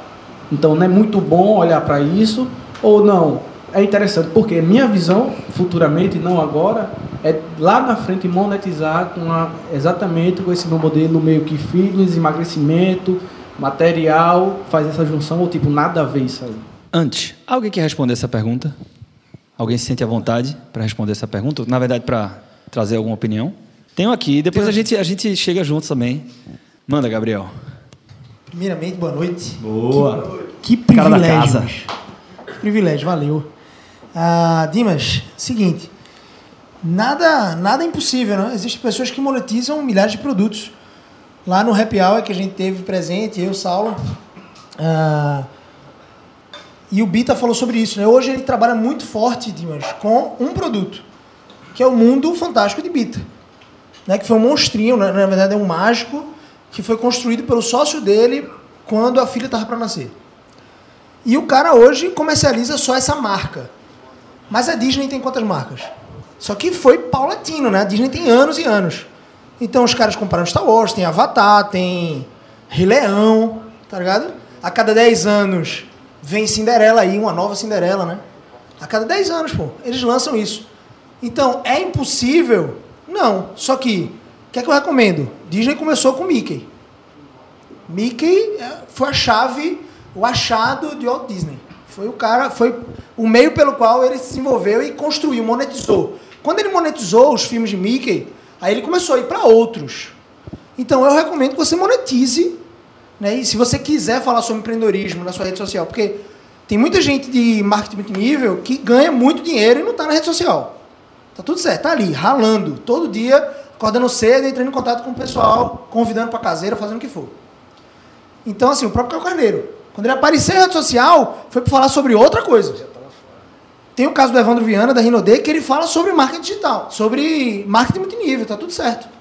Então, assim, se eu estivesse no seu lugar e marketing multinível pulsasse na minha veia, a ponto de eu saber que é uma ferramenta de transformação social para pessoas. Porque o marketing multinível tem uma, tem uma beleza, tem um encanto aí. Ele não discrimina, pô. Ele não pergunta se tu fez faculdade de administração, de marketing ou de farmácia. Ele diz assim: tu tem disposição para ligar, tu tem disposição para suar a camisa e levar um bocado de não, tu tem disposição para ser discriminado e vender um produto bom, digamos assim. Multinível, estou me referindo aqui principalmente a produto. Duas casas que eu respeito, Rinodê e Dillness. Não estou dizendo que são as mais justas, mas são duas ferramentas boas. Então, se você vibra por isso, irmão, e se você tem monetizado dessa forma, e se você acha que, inclusive, vai te ajudar a monetizar mais, vai nessa linha. Vai o Mundo Bita. O Mundo Bita está ganhando muito dinheiro. Agora. Sete anos depois, né? Eles disseram que ia ganhar agora em 2017. 2017, pô. Ele começou a fazer retirada em 2017. Nem é muito grande, muito grande porque eles reinvestem muita parte. Só que foi sete anos aí para eles começarem a, a tirar. Mas o Mundo Bita continuou com o Mundo Bita. Ele falou agora, o presidente, né? Na, na- o presidente não, esqueci o nome dele. Um dos fundadores. Felipe. Felipe, ele falou que agora estava pensando em criar em paralelo, deixou muito redondinho, tá, tá girando bem o negócio. Agora em paralelo estão querendo construir outra marca, uma outra marca, um outro desenho. Então eu faria isso agora. Velho, se o que que tá no teu DNA é falar sobre questões nutricionais, motivação para emagrecer, tem um mundo de gente falando sobre isso. Só que é a tua veia, velho. Se é a tua veia, fala sobre isso. Eu tive um change de reposicionamento muito forte recentemente na minha rede social. Tá lá no podcast Segredos Financeiros. Eu acho que episódio 98. Acho que não sei se é 97. 97. Episódio 97. Autoconhecimento. Autoconhecimento. Então, velho, se o teu DNA foi emagrecimento, isso mudou a tua vida, inclusive te impulsionou a empreender de forma mais produtiva. O doutor Antônio fala isso, né? Nutrólogo de Arthur aí, que, que trouxe um, um, uma saga, né? um, um- uma série muito forte para quem é assinante de segredos financeiros. Assinatura. Então, velho, produtividade tem a ver, sim, com emagrecimento, tem a ver com autoestima, tem a ver com você cuidar do seu corpo, da sua mente. Corpo e mente estão atrelados. Então, se isso está no teu DNA, começa já por isso, mano. Eu começaria já por isso. A não ser que tu já fosse um cara muito forte, no multinível, e aí tu quisesse monetizar por aqui para depois criar outro produto. Mas qual é o teu Mickey? A pergunta é essa. Qual é? Ricardo Canal falando sobre isso, né, Arthur? Qual é o teu Mickey, mano? Teu Mickey é emagrecimento ou teu Mickey é falar sobre multinível e empreendedorismo? Achou o Mickey? Vai no Mickey. Quiser desenvolver outro depois, Cinderela, Branca de Neve, Rei Leão, depois. Vai no Mickey. É isso. Tiagão. Salva de palmas pro Gabriel aqui. Obrigado. Bem, eu vou ser um pouco mais direto, assim. Primeiro, é possível, a gente falou aqui, de ensinar a trabalhar com multinível, história aí que, na verdade, existe uma nebulosa. As pessoas acham que existe um grande segredo ali que paira o multinível e as pessoas não vão a fundo. Do outro lado, tem uma transformação de vida, que você fala de emagrecimento. E aí eu não sei o quanto isso impactou a tua vida, mas parece que algo, e aí já é mais opinativo, que tem, na verdade, a tua história tem um ponto de virada. E talvez seja esse o negócio que você acha que é a junção em separado, mas na verdade o negócio está nesse ponto de virada. E aí uma coisa junta com a outra. Na verdade, o reconhecimento e a aceitação de você enquanto você, a partir do processo de emagrecimento, o encontro da alternativa de fazer grana, a partir do, do, do marketing multinível, tenha sido essas duas coisas que fez tua vida virar. Então, talvez seja esse o teu produto. E eu, como, falo muito também. Os dois juntos? É Os dois juntos. Na verdade, não, por que um produto em separado? Na verdade, isso pode ser um produto só. Eu vou contar minha jornada. E teve um momento de vida que eu virei e me transformei a partir do. Emagreci e ao mesmo tempo me encontrei na profissão e esse eu sou esse personagem. É, falo isso porque eu tenho trabalho com um terapeuta que trabalha com depressão e um dos cases que a gente conta era uma mulher que tem depressão há 30 anos e a história dela termina ela livre da depressão e se tornando duplo diamante, acho que é Polishop é, da história. Então eu lembrei dessa história agora. Então ela sai de uma depressão profunda e que ela tinha quase abandonado os filhos e no final se torna a história se torna duplo diamante da Polishop. No, no final das contas, seguimos para o bem ou para o mal, sem regra pronta e sem fórmula. Quando eu, eu por, por convicção, eu sou educador financeiro. E aí chegou um ponto que eu disse assim, cara, é, eu, eu, eu trato da pauta empreendedorismo também. Eu fui muito criticado. O Ricardo Canela foi um cara que me cri- criticou muito. Já salvou minha pele, assim, algumas vezes, duas em especial. Mas ele me criticou muito do posicionamento. Ele fez assim: Arthur, não está claro. Educação financeira e educação empreendedora. Eu disse: os dois. Os dois não dá. Eu disse: tem que dar. Porque quando eu olho para dentro, o meu processo de enriquecimento se deu muito mais pelo empreendedorismo do que pela educação financeira. Essas coisas se conectam. Primeiro ponto. Segundo ponto. Não havia um ser humano que eu perguntasse: eu posso conectar a educação financeira com persuasão? E me dissesse sim. Ninguém. Sendo que eu acredito tanto na porra que para algumas pessoas hoje já ah, é meio lógico, porque persuasão ajuda a aumentar a renda, o cara compra melhor e tal, não sei o quê. Mas não era, saca? Então acho que é o que. Eu concordo muito com o que ele estava é olhar para dentro e ver o que. Aí volta, conecta a porra toda, né? O que o Saulo falou e tal. Não, que é- o, o cara, da, o dono da Localiza, Salim Matar, né? Ele disse que só deu certo porque ele escutou 20 conselhos ao longo da vida dele e só escutou e só obedeceu um que foi do pai. Que ele queria tocar piano e o pai dele falou: "Você vai ser empreendedor. Piano aqui não". E aí todos os outros eram: "Não pegue dívida porque você vai quebrar". Ele pegou. Então, às vezes a intuição vai falar mais forte. Não existe uma formulinha, no final das contas. Não, Não, existe. isso. Você vai ter fórmula de sucesso do cara que seguiu esse caminho e fórmula do cara que seguiu. Ó, é o seguinte. Quando me perguntaram, vai durar quanto tempo? Eu disse entre 20 minutos e duas horas. Assim, não tem, realmente não tinha pauta, liberou para pergunta e tal. Quanto tempo nós temos?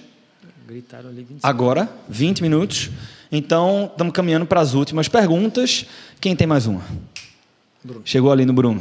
É, eu me chamo Bruno e a minha pergunta é, é mais focada no Instagram. É, do ponto de vista pessoal, o Instagram virou, na minha opinião e de algumas pessoas, um mundo mágico de Alice no País das Maravilhas, onde todo mundo é rico, feliz e sem problemas.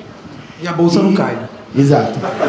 E Quando cai, tá tudo bem, vou aproveitar. é, quando cai, não, quando cai, não dói. É, exato. E isso eu acredito que seja muito perceptível do ponto de vista, assim, comum. Todo mundo sabe que no Instagram todo mundo é rico, feliz e bonito e, enfim, não tem problema. É, na minha percepção, há pouco tempo o Instagram virou esse pool comercial. E aí todo mundo percebeu que aquilo era uma ferramenta de conexão direta com o cliente, onde há um pouco tempo atrás você precisava de alguns intermediários e perceberam que o Instagram era uma piscina que dava para pescar, ao invés de ir no mar, vamos supor. E, na minha opinião, é isso que eu queria perguntar, é a utilização desses gatilhos que ficaram tão, tão batidos e que eu consigo perceber, e acredito que muita gente consegue perceber, começa a gerar um certo preconceito como era no pessoal. O Instagram comercial virou essa piscina de reciprocidade, prova social, autoridade, escassez e urgência? Interrogação. Então, se sim, como passar por isso? Se não, como se aproveitar disso? Mas, na minha visão, eu passei a não acreditar mais no é só até sexta, no eu tirei foto com Bill Gates, no eu fui para o para Berkshire Hathaway, fui para lá para convenção lá com Warren Buffett. Você consegue começar a olhar e ver escassez, urgência, Mas peraí, peraí, você fez o pop, ou o workshop do pop? Não, não fiz. Tu não, tu não tava na turma do Lucas Braga? Tá. A ti teve um workshop ali. É, né? exato. Então você tá com um olhar mais clínico. Tem que não, levar isso sem dúvida, sem dúvida. Ah. A minha pergunta é exatamente por isso. Sou eu ou já começa a existir no público no Instagram que está consumindo comercial essa visão, é como você falou, aquele flip chart do Friends ficou muito óbvio. Era uma coisa muito óbvia que as pessoas estavam tentando fazer um Ctrl-C, Ctrl-V de algum tipo de técnica que não sabiam se dava certo ou não, mas se alguém fez, ah, se o primo rico fez, deve funcionar. E a partir do momento que, acho que foi Joel J que fez, que o Primo Rico fez junto, todo mundo que copiou aquilo passou despercebido. Né? Todo mundo que copiou aquilo imediatamente disse, isso aqui é porcaria. Então, o público começou a perceber esses gatilhos e, e, e começa a ficar contra isso, ou não, a percepção própria, e se sim, como passar por isso. Ó, tem uma pergunta atrás, mas como essa aqui foi bem encorpada, a gente responde e chega em você. Beleza? Só, se você quiser ver coisa, desgraça, simples. Começa a curtir desgraça, você vai começar a ver. Então, assim, essa história aí que só tem coisa boa é porque você só curte coisa boa. Então, isso é um fato. O algoritmo do, do Instagram, Facebook, ele trabalha com 5 mil características. Eu, se eu falar de mim, eu consigo lembrar no máximo de 100. Imagine 5 mil. 100 é muita coisa, inclusive. Pra cacete. Então, não, porque quando eu soube disso, eu comecei a listar coisas e disse, caralho, 5 mil, o que, que o cara sabe de mim mais que eu? Afinal de contas, ele tá vivendo ali. Então, ele te mapeia com 5 mil características, né? Então, você é individualizado desse. Exatamente, pronto. Então, isso é uma coisa. Segundo, qual o problema? As pessoas não gostam de ir a fundo. Lembra que eu falei que a gente tem uma crise de, de atenção? Então, basicamente, a gente se tornou leitor de manchete. E aí, o gatilho mental, essas coisas aí, essas conversas mole, virou um fim em si mesmo. Então, o cara não sabe de nada. Ele adora Érico Rocha, esse cara aqui. É, então, aí o cara fica repetindo a baboseira do cara que outro que leu, aí, aí um só leu a orelha do livro, aí lá tem o resuminho de cada um deles, e aí ele fica repetindo aquela baboseira de prova social, blá blá blá. Que na verdade tem um sentido e até funciona em algum caso, e quando o pessoal vai falar de venda, não, porque venda é emocional. Eu disse, cara, quando eu saio para comprar feijão em casa, eu não tenho nenhuma emoção na hora que eu compro feijão lá no supermercado. Nenhuma. É 100% racional. Então, a gente é muito mais complexo do que um monte de coisinha, porque se fosse verdade, o cara não vendia. O cara que mais vendeu na história do Hotmart, por exemplo, vendeu 5 mil cursos. Não é grande coisa, velho, vender 5 mil produtos. Verdade. Se esse gatilho mental fosse essa coisa toda, que, ah, meu Deus, o cara fica imbatível, é cérebro reptiliano, límbico, emocional pra cacete, ninguém consegue resistir. Por que vender mil só? Imagine, o cara da, da Empíricos fez lançamento agora, vendeu 6 milhões. Ele vendeu mil cursos, velho. Numa lista de 167 mil pessoas. Se isso é verdade, que esse negócio de gatilho mental é imbatível, como é que tem essa relação? Então, calma lá. Eu acho que, primeiro, desenvolver uma proposta consistente. Esse bicho aqui é o louco das postagens de qualidade. Quando ele vai lá no caderninho fazer o desenho, o- a canetinha lá, velho, aquilo ali é essência, trabalha com o teu racional. Ah, não, mas tem reciprocidade? Tem, mas ela é natural. Ela não é uma malícia do gatilho mental. Velho, quem trabalha com esquema não tem consciência. Eu não conheço ninguém, de verdade, que está jogando o jogo dos grandes que fica replicando esqueminha. Mesmo os grandes que vendem esqueminha, eles não estão no esquema. Eles trabalham, compram um mastermind, vendem de 120 mil para o nego compartilhar a lista de afiliado para vender para caralho. Então, o mundo por trás das câmeras é muito mais complexo do que um bando de, de gatilho mental. Vocês perceberam que eu curto muito esse tema, né?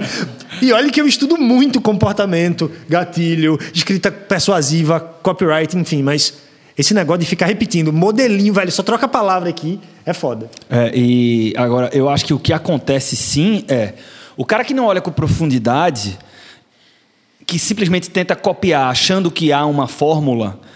E se fosse fórmula, serviria. E, e a gente, quem me conhece sabe que eu não acredito em fórmula. É, no sentido de replicar e vai dar certo. Né? É, Bruno, bicho, o cara. Eu não sei, assim, eu, eu vejo que aí sim tem um preconceito. Porque todo mundo escreve o mesmo e-mail, do mesmo jeito, a mesma chamada, tal. Vou dar aqui uma sacada agora: o site, o e-mail, a cópia é a mesma, tem lá PS. O cara nunca usou PS na vida, começa a escrever e-mail com a porra do PS. Tem que reencaminhar agora. Você Sabe o que é PS, né? Você vê, quem lê a carta do fundador tem absoluta convicção que sou eu que estou escrevendo aquela porra ali. Você saca. Uma, aí, uma estratégia ou outra pode passar despercebida, mas você saca quando o cara não é genuíno. E aí, realmente, eu acho que o efeito é contrário, né? Você passa, porque se... Então, brother, cola com os bons. Essa é a história. Porque, no final das contas, é isso que importa. O pessoal fica perguntando, e aí, quem é que tu segue? Aí, um monte de gente. Não, tu não conhece não sei quem, eu disse, conheço não. A, a galera nova aí do marketing digital, "Eu não, não sei quem é não. Não, e fulaninho, eu faço a menor ideia. Meu irmão, senão eu não vou fazer mais nada na minha vida, eu trabalho, velho. Eu não vivo no Instagram, não. Na verdade, na verdade, o meu Instagram tem um sentido muito mais de entrega do que de consumo. Vocês também devem ser assim. Não, eu, eu- eu praticamente Né? não consumo Instagram. Então, na, na carta. velho, escolhe lá uns cinco caras de respeito. E aí, quando eu tô falando, ah, marketing digital, tem uns cinco caras muito bons aqui no Brasil. Outro, por exemplo, eu falo de Érico.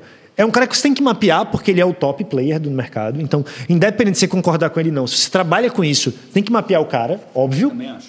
Não, não importa ser base, não importa se eu concordo com ele ou não. Exatamente. Eu tenho que mapear o cara, velho. Ele é o top player no game ali, então tenho que olhar pro cara. Mas escolhe os cinco bons que você segue, mais uns caras ali que são top e que importa para você ver para onde o mercado está indo e esquece todo o resto. Senão você vai ficar pulando de malícia, macete e não vai chegar em resultado nenhum. Velho, consistência é o que importa. Não existe uma coisa mágica que ninguém conta. Não existe isso. Não existe isso. Pronto. Gary Vee é o cara que todo mundo está copiando. Agora todo mundo faz vídeo nugget e. Porra. Todo mundo. Então, é isso. É a mesma coisa, né? Não adianta que quem é a pessoa, se você simplesmente copia e cola, não funciona. É, tem, tem- sim, tem um aqui atrás. Bom, o, o Então, meu é Paulo. Paulo, porque aí no podcast, na gravação, tem um cara lá em Curitiba escutando a gente agora que vai saber que você está aqui. Ah, Manda. ok. Então, no meu caso aí não é nem a pergunta, só voltando aqui para o tema dele, é a questão é a seguinte, ah, os gatilhos mentais. É, eu comecei a, a estudar sobre os gatilhos mentais e quando eu vejo alguns vídeos eu fico assim, ah, ele tá usando tal, tal, tal coisa. O Arthur mesmo ele usa muito. O, agora com o Ucash mesmo, muita coisa, aí antecipação e tal, eu já sabia o que é que tava vindo, só que, tipo, ele gera tanto conteúdo, tanta qualidade, tanta questão que você. Eu fiquei ansioso, eu cheguei pra, no, no, no WhatsApp e, e falei, tipo, Ó, adianta logo aí que eu não, tô, não vou esperar até meia-noite, não. Eu quero logo agora. Então, tipo, quando você. Eu penso assim, que se você gerar conteúdo com tanta qualidade, você entregar tanto, sem nem pedir nada em troca, tipo, a carta do fundador mesmo, porra, é zero game, né? Você tá recebendo. Suor pai? Você, você recebe tanto conteúdo de graça assim, né? Que quando ele lança algum produto, você e eu tô falando assim como cliente, que eu comprei o cash assim, tipo, eu já sabia que havia uma venda e o próprio Arthur ele falou, meu irmão, eu vou te vender no final, velho. Então só vai ficar quem quer comprar. Então, ele gera tanto conteúdo que você meio que você fica um refém, digamos assim. Você vai, você, pô, eu já sei o que, é que vai acontecer, mas por quê? Porque ele gera de forma com qualidade. Eu acho assim.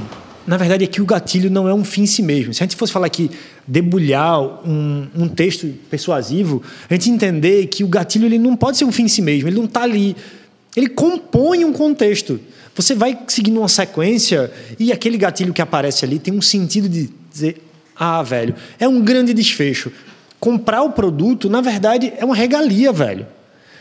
O cara diz o seguinte, cara, eu vou participar dessa porra e vou ficar transformado. Então, não é um jogo de um contra o outro.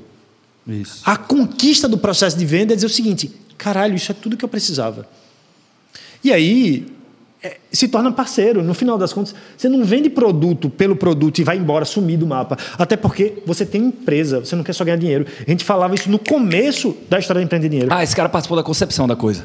As discussões, quando eu cheguei lá, eu disse assim, cara, eu quero, quero montar um blog e a ideia é essa, numa empreender dinheiro. Isso. Inclusive, sugeriu que o nome não fosse, porque Eu empreender não, dinheiro. João Paulo. Foi João Foi Paulo. João Paulo, eu Assim, o nome é muito ruim, foda-se. empreender dinheiro. então, Não é isso.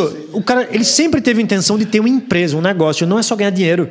Então você tem que ser responsável com a entrega que você faz nos seus produtos. Porque o cara tem que comprar e dizer o seguinte: cacete, velho, eu entendi qual é o processo aqui. Pô, eu tá, anotei só, né? Eu, assim, eu.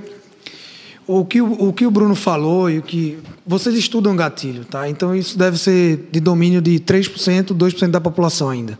Então, se o cara chegar agora e usar gatilho, ele ainda vai vender. Né?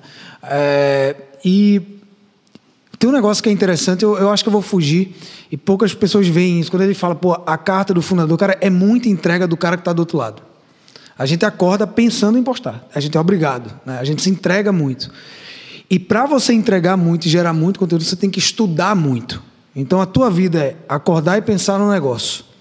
Né? Então, eu, o, o gatilho ele é só, claro, um caminho, você vai direcionando. É, é venda, tem que vender mesmo, eu, concordo com isso. Você vai descobrindo que você não precisa se submeter ao gatilho, mas entender. O Breno fez o, o curso do Érico Rocha, saiu com um copy, né? Que chama aquele negócio, né? É, multiplica seu patrimônio em 170 vezes. Mandou para mim o copy, eu fiz, eu vomitei. Eu não, tipo, eu, eu não preciso concordar com o gatilho. Dá- como é que você suaviza isso também para a tua personalidade? Né? Então você pode botar lá, putz, sete passos para chegar lá. Vai devagarinho. Né? Então, se você ficar lendo estrito senso e colocar aquilo, é, é pau, porque, claro, que a, a partir do momento que. O Érico Rocha eu conheci em 2015. Eu comprei o curso de Murilo Gandhi, reaprendizagem criativa da turma 2, ele usava tudo. Ninguém falava, Érico Rocha era um desconhecido. Érico Rocha está enchendo o estádio agora em 2019, né? por cinco anos depois, quatro anos depois. É, agora a, a galera está começando a falar sobre isso e as pessoas estão entendendo. Mas eu gosto que o Paulo coloca lá. Eu entendi que é gatilho, mas o cara me entrega tanto que eu quero participar disso. Então, tem que ver se o cara está julgando o cara ah, porque é gatilho e o cara só quer vender, mas se o cara também é, entrega muito. Então, aí a gente volta para o cara que vende Monavi, a gente volta para o trader, né? Então, eu também tenho preconceito com gatilho mental, ou eu vou querer ler mais do que a manchete, né? Tem isso também. É, e aí, eu, como um entusiasta da área de vendas, é uma grande prova de que o negócio não é empírico, sem nenhum trocadilho aqui. O negócio não é empírico, assim, no sentido de. de Tá é, cara, você faz isso, isso, isso, e no final tem uma conversão. Primeiro, pelos resultados, é como ele falou, né? O Beto lá, que é um craque, o cara vendeu mil cursos. Se você for olhar, até o Mário Vergara vendeu cinco mil cursos. Então, é- se fosse é, copy-paste, funcionasse, ele tinha vendido muito mais. E outra coisa, às vezes o intangível de ter a percepção. Quem é que imagina do nosso time? A gente estava lá analisando conversão. Porra, será que foi esse bônus? O que é que, o que, é que fez a pessoa fechar? Porque isso é, isso é- isso é uma pergunta importante, né? Para você validar a oferta. E assim, às vezes foi a relação que a gente construiu a partir da carta do fundador de três meses para cá, de seis meses para cá, de um ano para cá. Então, ou seja, não é tão empírico assim, né, velho? São pessoas tomando decisões, algumas são racionais, outras não. Às Isso. vezes é um pouquinho de cada coisa. É, na verdade, o ser humano é um bicho complexo. A gente não tem como pegar uma coisinha e dizer, foi isso, velho. Pô, é, é- é menosprezar muito o tamanho do, do nosso processo de decisão. Então, assim, dizer que, ah, não foi isso aqui, ó. É, na verdade, foi porque eu disse que tinha escassez. Que conversa mole, pô. Não é possível. Dá para mais duas. Tem aqui no meu relógio nove minutos. É isso? Então, será que a gente tem mais? Se a gente tiver, né? Tem mais alguma? Surgiu ali, ó. Bom, boa noite, meu nome é Vitor. É, mudando um pouco o tema, né? A gente citou algumas vezes o Twitter como uma, uma boa ferramenta. Eu vejo que o Saulo é bem engajado. Eu só brigo no Twitter. Ali é canal E pra é, é o ponto Instagram eu sou fofo. É o ponto que eu quero chegar. Arthur também faz alguns twitters, né? Ele posta muito no Twitter. É, eu quero, eu relaciono muito Twitter, assim, não, não sou eu, né? Acho que a treta que foi citada é mais latente no Twitter. Sim. Como é que a gente é, trabalha melhor uma treta? Por exemplo, alimenta. Eu sei que tem gente mais impulsiva, gente mais passiva com relação à treta, deixa o circo pegar fogo, não tô nem aí. Ou não, o cara se posicionou contra um argumento que eu utilizei de forma que eu entendo que não é o melhor. Como é que eu faço? Vai pro É, embate. é, é meio nessa linha. Não, eu, eu, eu já. Falando vai Não, pro não, embate. na verdade, é o seguinte. Primeiro, tem que entender o que é trade e o que é crise. Se for crise, gerencia crise. Treta é o seguinte: eu levanto uma opinião, o cara discorda da minha opinião e a gente vai para um debate construtivo. Você tem algumas opiniões, eu tenho outras, e a gente vai conversar ali. Afinal de contas, a rede é social, velho. Então, se você posta, você quer o retorno, você quer o feedback. Agora, houve um problema, sei lá, tu falou alguma coisa, se cedeu e falou mal da Inodê lá e depois, que seja, gerou uma crise.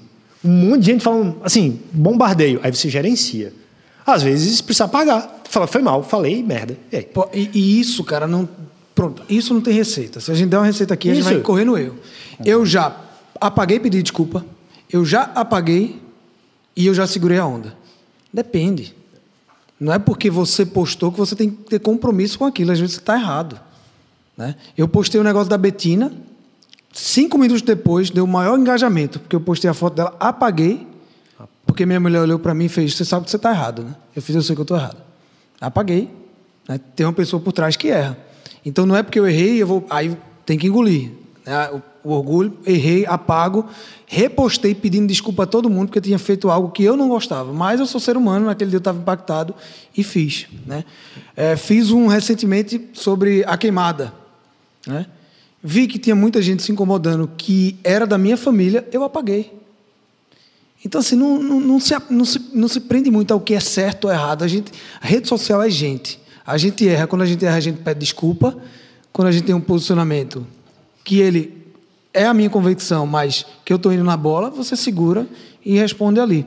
O, o Twitter não é, não é o melhor lugar, porque ali a, a turma quer brigar mesmo. no guerra é Twitter. guerra, né, ali, ali é terra sem lei. pra baixo é canela. então, no, no Twitter, é, e se você tiver certo e sentir que o cara é hater, pronto, dá um bloco, tá tudo certo. Tem um. Se você tem interesse por Twitter, fica uma recomendação de um documentário no Netflix chamado Get Me Roger Stone. Vale cada segundo, é o cara por trás da campanha de Trump. E foi uma campanha desenhada em cima de polêmica. Então os caras propositalmente, não é que Trump acordou, eu quero botar um muro, né? tinha muita inteligência por trás disso. E o que o Roger Stone fazia, ele usou o Twitter pra caralho. Era assim, ele tinha, sei lá, 25 mil pessoas lá, que não era muito para esse porte de coisa, e ele testava os tweets na dele, falava o seguinte: peraí, deixa eu falar mal disso, de mexicano, de tal, não sei o que, não sei o que. Não, mexicano a turma é, é, é, curte, engaja muito. Aí o Trump falava disso. Então ele era o filtro no Twitter. Aí qual é a lição que fica, né? O que é que a gente faz então para Instagram? Você e vamos, vamos melhorar esse processo, tá? Mas é o seguinte: no Twitter você posta 10 coisas. O que é que engajou mais? Isso o cara reposta no Instagram, saca? Twitter Então, é tem adotante tem inicial, que faz velho. isso. O Twitter teste é Twitter. É lá você, onde fazendo- você mensura suas inovações. Essa é a função do Twitter. O Instagram é mais coxinha. É, assim, É, os cinco casinhos é isso, ali, você é isso. Instagram, então, assim, você vê o que funciona. Na verdade, os grandes polêmicas renascem lá e daí um tempo vai para a superfície do Instagram. É como se fosse ali meio um, um lago negro. O... E, e o- e o- e o Facebook já é atmosfera, ninguém faz nada ali. É, mas na verdade, não esqueçam, velho. O Facebook é lindo para vender, viu? De verdade. Não, eu tô brincando aqui. Não, o não, não, não, não, não, não. Tô falando de venda. É massa. Eu, na verdade, eu não gosto nem de falar isso, porque quando eu falo, as pessoas se antenam. Mas de verdade, normalmente, a conversão pelo Facebook bate do Instagram em muito. De venda, quando você é De venda, de venda. Não, gastou. não. Digo o seguinte: estão vendendo segredos financeiros. Certo. Vende mais no Instagram do que no, no Face. No Facebook? No Face do que no Instagram. Sério, porra. Porque crise da atenção, velho. Quem tá lá tá com atenção plena, porque não tem muito post. Então, quando você é impactado, o cara tem tempo de se deliciar no processo. Então, isso vale a pena ficar antenado. É, a última saideira, então, é isso? Fechou. A última saideira, tenho um recado aqui para a gente fechar. Vai conduzir. Bom, boa noite. Meu nome é Carlos. A minha pergunta é bem nessa linha. A gente falou muito de Instagram. É, como que, na visão de empreendedor, é, essas redes se conectam e no final do dia eu consigo rentabilizar elas? Ou seja, eu tenho uma estratégia diferente para elas ou elas têm que se conectar? É, como que funciona isso na visão de vocês no dia a dia para gerar conteúdo e gerar engajamento e, e no final rentabilizar isso? Acho que deixa com o especialista para fechar. Aí, antes de você fechar, tem algum comentário? Não, não, só agradecer. Eu espero que.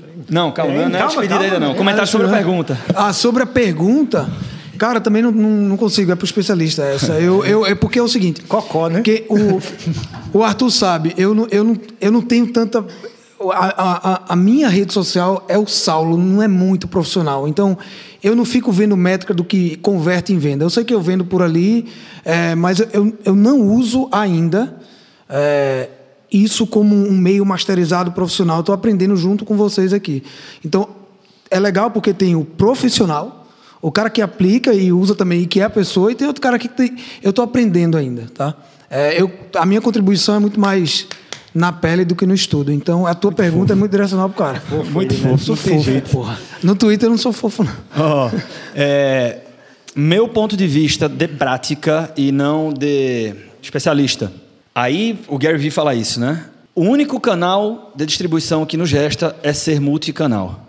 Então, hoje, de manhã, nós vendemos um treinamento de 970 reais para um ouvinte do podcast. Quando a gente começou o podcast, a gente não imaginou que o cara ia ouvir o podcast, ia para o site da gente, ia mandar um e-mail, ia comprar um curso. Então, esse cara não veio do Instagram. Então, basicamente, a atenção das pessoas falando de empreendedorismo digital, que é a pauta aqui hoje, ela está aqui, né? Sendo que aqui tem vários canais. Então, a gente tem 32, 33 canais mapeados na Empreender Dinheiro. Então você tem várias redes sociais, cada uma tem vários canais. Se você pegar o Instagram, que é o que a maioria conhece, a Destaques é um canal, a descrição do seu perfil, da sua bio é um canal, Feed é um canal, IGTV é um canal, Stories é um canal, Close Friends é outro canal. Então você tem campo de comentários é um canal. Então quanto mais redes sociais e canais eu conseguir aparecer, eu estou fazendo mais, mais buzz, estou levando mais conhecimento de marca, maior a chance do cara lembrar de mim, maior a probabilidade de, de monetizar. Então acho que é basicamente essa leitura. Cara, é o seguinte, negócio roda. Essencialmente tem uma formulinha para ter venda. Tem que ter uma boa oferta e tem que ter gente, o tráfego. Pessoas vendo oferta. Então ali tem um monte de gente e um monte de lugar. Então você tem que estar onde as pessoas estão. Isso é uma regra básica. Agora, claro, tem as pessoas que estão no LinkedIn, elas estão mais propensas a um tipo de conteúdo. Quem está no Twitter está propenso a outro tipo de conteúdo. Então você tem que modular o a sua mensagem de acordo com quem está ouvindo. Volta para o começo. Imagina o seguinte: tu vai explicar finanças, eh, educação financeira para uma vovó. Ela tu vai falar de um jeito. Para um molequinho de 7 anos, outro jeito. E para um cara que tem sangue no olho e quer botar para fuder, de outro jeito. Apesar de estar falando sobre o mesmo tema. Então, os canais que você dialoga tem muito a ver com isso. Um canal que estava meio esquecido, que as pessoas não ligam muito, é o YouTube. E eu sou o cara que estou defendendo essa bandeira. É, até pouco tempo, velho, YouTube. Por quê? Porque deixa legado.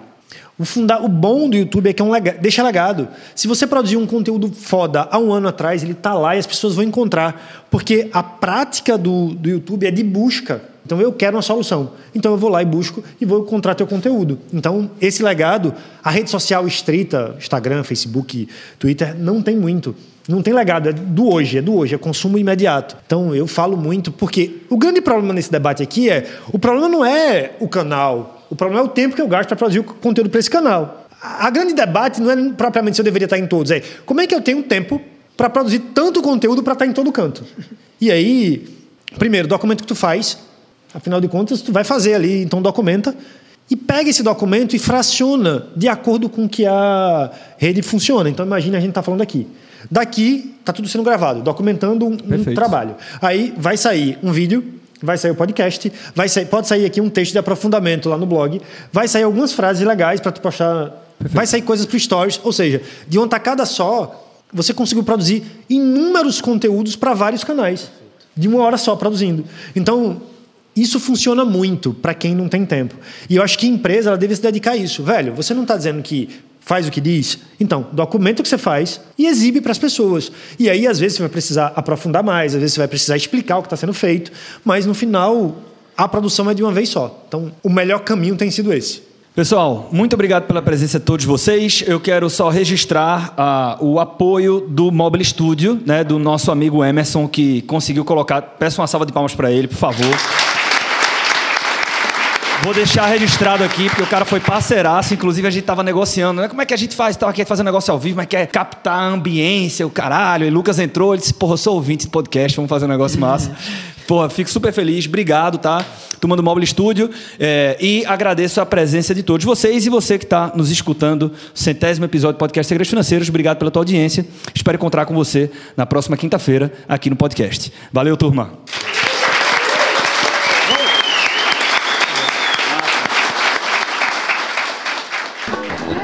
Fique agora com um pouco do que rolou nos bastidores. Aqui é Bastidores na Veia. Use também a hashtag Bastidores. Boa noite, pessoal, por favor, boa noite. A, proposta hoje é exatamente essa, tá? Então a gente fala muito de bastidores, isso aqui é bastidor na veia da veia da veia. Quando a gente faz eventos parecidos, eu sempre trago uma série de perguntas para as pessoas que vão participar. Eu penso em pauta para que eu coloque também. Dessa vez eu trouxe uma pergunta para cada um e a, a grande proposta, como eu estava falando, é que a gente faça aqui juntos, né? Então a pauta é empreendedorismo digital. É, e existem 10 milhões de caminhos e de assuntos que permeiam empreendedorismo digital. O que você tiver de dúvida, essa dúvida ou essa pergunta é muito bem-vinda hoje, tá? Agora, antes de convidar o Sarinho e o Saulo, eu, já que a proposta é falar de bastidores, eu acho que é muito justo né, é, eu reconhecer e fazer com que todo mundo conheça um cara que é muito responsável por tudo isso. Né? É, o podcast Segredos Financeiros é um negócio que eu gravo com muito carinho, talvez o canal que eu mais curta fazer, e todas as semanas eu tenho uma interação com Lucas Rodrigues, que é o cara que faz a edição disso tudo. Então, Lucas, eu vou pedir que você venha aqui para dar uma palavra. Eu peço a salva de palmas para ele, por favor. Senta aí para você. Você vai ficar. Você vai estar presente no centésimo episódio do podcast. Ah, veja, para quem não sabe, né? O primeiro, esse cara, ele, eu acho que é muito justo esse reconhecimento, porque ele tá, ele tá desde o primeiro episódio. Verdade. Quando eu tive a ideia de fazer o podcast, ele ficou extremamente animado. É o cara que conduz a coisa, que edita a coisa, discute comigo muito também conteúdo, roteiro, etc. Ah, e aí é, eu aprendi muito com ele sobre o que é podcast ao longo desse caminho. Então, registrando tua participação aqui, eu quero agradecer publicamente pelo teu empenho com o podcast. E a, uma pergunta: por que podcast? Né? Por que, é que a gente faz do teu ponto de vista? Pô, sempre o que eu acho mais legal do podcast é que você nunca aparece, né? mas, mas hoje aí, especialmente, é, primeiramente, Arthur, eu queria dizer que eu estou muito feliz com isso aqui. É uma coisa que, quando eu cheguei com essa ideia assim, foi... Na verdade, desde o início, quando o Arthur falou assim, bicho, vamos fazer um podcast, eu fiquei muito feliz, porque eu já amava muito isso, sabe? áudio e tal, vivia muito nesse mundo. E aí eu fiz, caramba, eu estou muito feliz com isso. Vamos à, à pergunta, né? Por que podcast? Podcast é a nova onda do momento, né? Poxa, é um negócio tão que é é uma meio que uma imitação da rádio, sabe? É um negócio que já é tão retó- retrógrado e a gente fala assim, pô, podcast Como assim a nova onda no momento? Primeira coisa, mexe muito com a nossa produtividade. Quando a gente coloca a rádio lá, a gente meio que não escolhe o que a gente vai escutar. Mas quando a gente coloca um podcast, que a gente pode escolher o assunto, que a gente pode escolher, povo tem, sei lá, centenas de episódios. E aí a gente fala assim, pô, vou escolher esse aqui para escutar. Falar assim, renda fixa. Aí o cara vai lá, escolhe renda fixa e vai no caminho escutando. Fala assim, pô, é muito produtivo podcast. E aí é sensacional por isso. Deixa, e deixa eu fazer uma pergunta. É, é, quantos aqui são, já são ouvintes do podcast Segredos Financeiros? Então acho que quase que todo mundo. É, quem é que escuta podcast no trânsito? Quem é que escuta ah, no trabalho? Menos. Não pode muito, né? Então, quem é que escuta fazendo alguma outra coisa? Tem alguma outra atividade? Academia, é? Academia, lavando prato. Olha aí. Tem mais algum diferente disso aí, não? Pedalando? Porra, show de bola. E é exatamente isso, a gente pode escutar em qualquer lugar, né? É uma coisa que você pode estar fazendo outra coisa, um tempo que você teria ali ocioso e acaba que você ganha produtividade por isso. Então, numa, nesse momento que todo mundo está nessa onda de, meu Deus, eu preciso de tempo para fazer, e aí você está no trânsito, perdendo tempo, pô, vou escutar um podcast. Produtividade. Então, massa por isso. E outra coisa que é sensacional do podcast, para quem produz, é o seguinte: existem, eu vou colocar como YouTube, Instagram, como árvores, certo? Vamos lá, a árvore do YouTube já está muito cheia, sabe? Tem muita gente fazendo. A árvore do Instagram, muito cheia, muita gente fazendo. Mas quando você vai para a árvore do podcast, tem uma, uma galera pequena fazendo. Então é mais fácil de você escalar. Se você produzir com, com, com qualidade, se você produzir, pô, vou realmente escrever uma pauta, não é fazer por fazer, sabe? Vou fazer uma pauta aqui, vou fazer um podcast massa, e aí eu vou colocar. É mais fácil, por mais que no YouTube você também produza um conteúdo de qualidade, mas é mais fácil você escalar no podcast. É, e esse, por isso. Esse negócio de fazer com qualidade tem outra coisa que você batia muito, né? Porque, do meu ponto de vista, enquanto produtor, não vai matar, porra. A gente publica toda quinta-feira. Se uma vez ou outra sair na sexta-feira o episódio, não vai, não vai comprometer tanto. E, e Lucas era muito Caxias. Tem que ser toda quinta-feira. Por quê? Então, tem que ser toda quinta-feira. Eu vou trazer uma, um exemplo. Você marca uma reunião, sei lá, vou marcar uma reunião com um cliente. E aí você vai lá, pô, vou marcar aqui café esse horário, três horas da tarde na quinta-feira, beleza. E aí chega lá, o cliente tá esperando e você não vai você deixou de assumir um compromisso com ele. É a mesma coisa. Não é porque o, o não é físico, é, não é porque é digital que você vai dizer assim, não, não eu vou deixar, vou publicar na sexta, qual é o problema, sabe? As pessoas realmente esperam o podcast da quinta-feira. As pessoas ficam esperando, pô, quinta-feira tem podcast, então você vai lá e espera. E aí, por isso, sabe? Desde o início você tem que assumir isso, sabe? Colocar no DNA do negócio. Tipo, não, toda quinta-feira tem podcast. Então, toda quinta-feira vamos fazer o podcast porque tem que estar tá lá, entendeu? Então, Ou seja, respeito à audiência. respeito total, tem que ter respeito pra, pela audiência. Lucas, algum recado final? Alguma recomendação? A recomendação é que está sendo gravado o áudio e tem um microfone específico para vocês, que é para pegar ambiência, ou seja, palmas, uhul, sabe? Pode, pode interagir. pode interagir essas risadas aí, por exemplo. Vão sair no, no episódio. Então, podem interagir, vai ser massa. Celular, por favor, silencioso. Eu sei que modo avião é difícil, mas colocar no silencioso é massa, porque é, a gente tá gravando o áudio, então se tocar no meio, vai ter que parar para recomeçar. E aí perde a, a ideia aqui. E do mais é isso, Arthur. Salva de palmas pro Lucas, por favor. Valeu.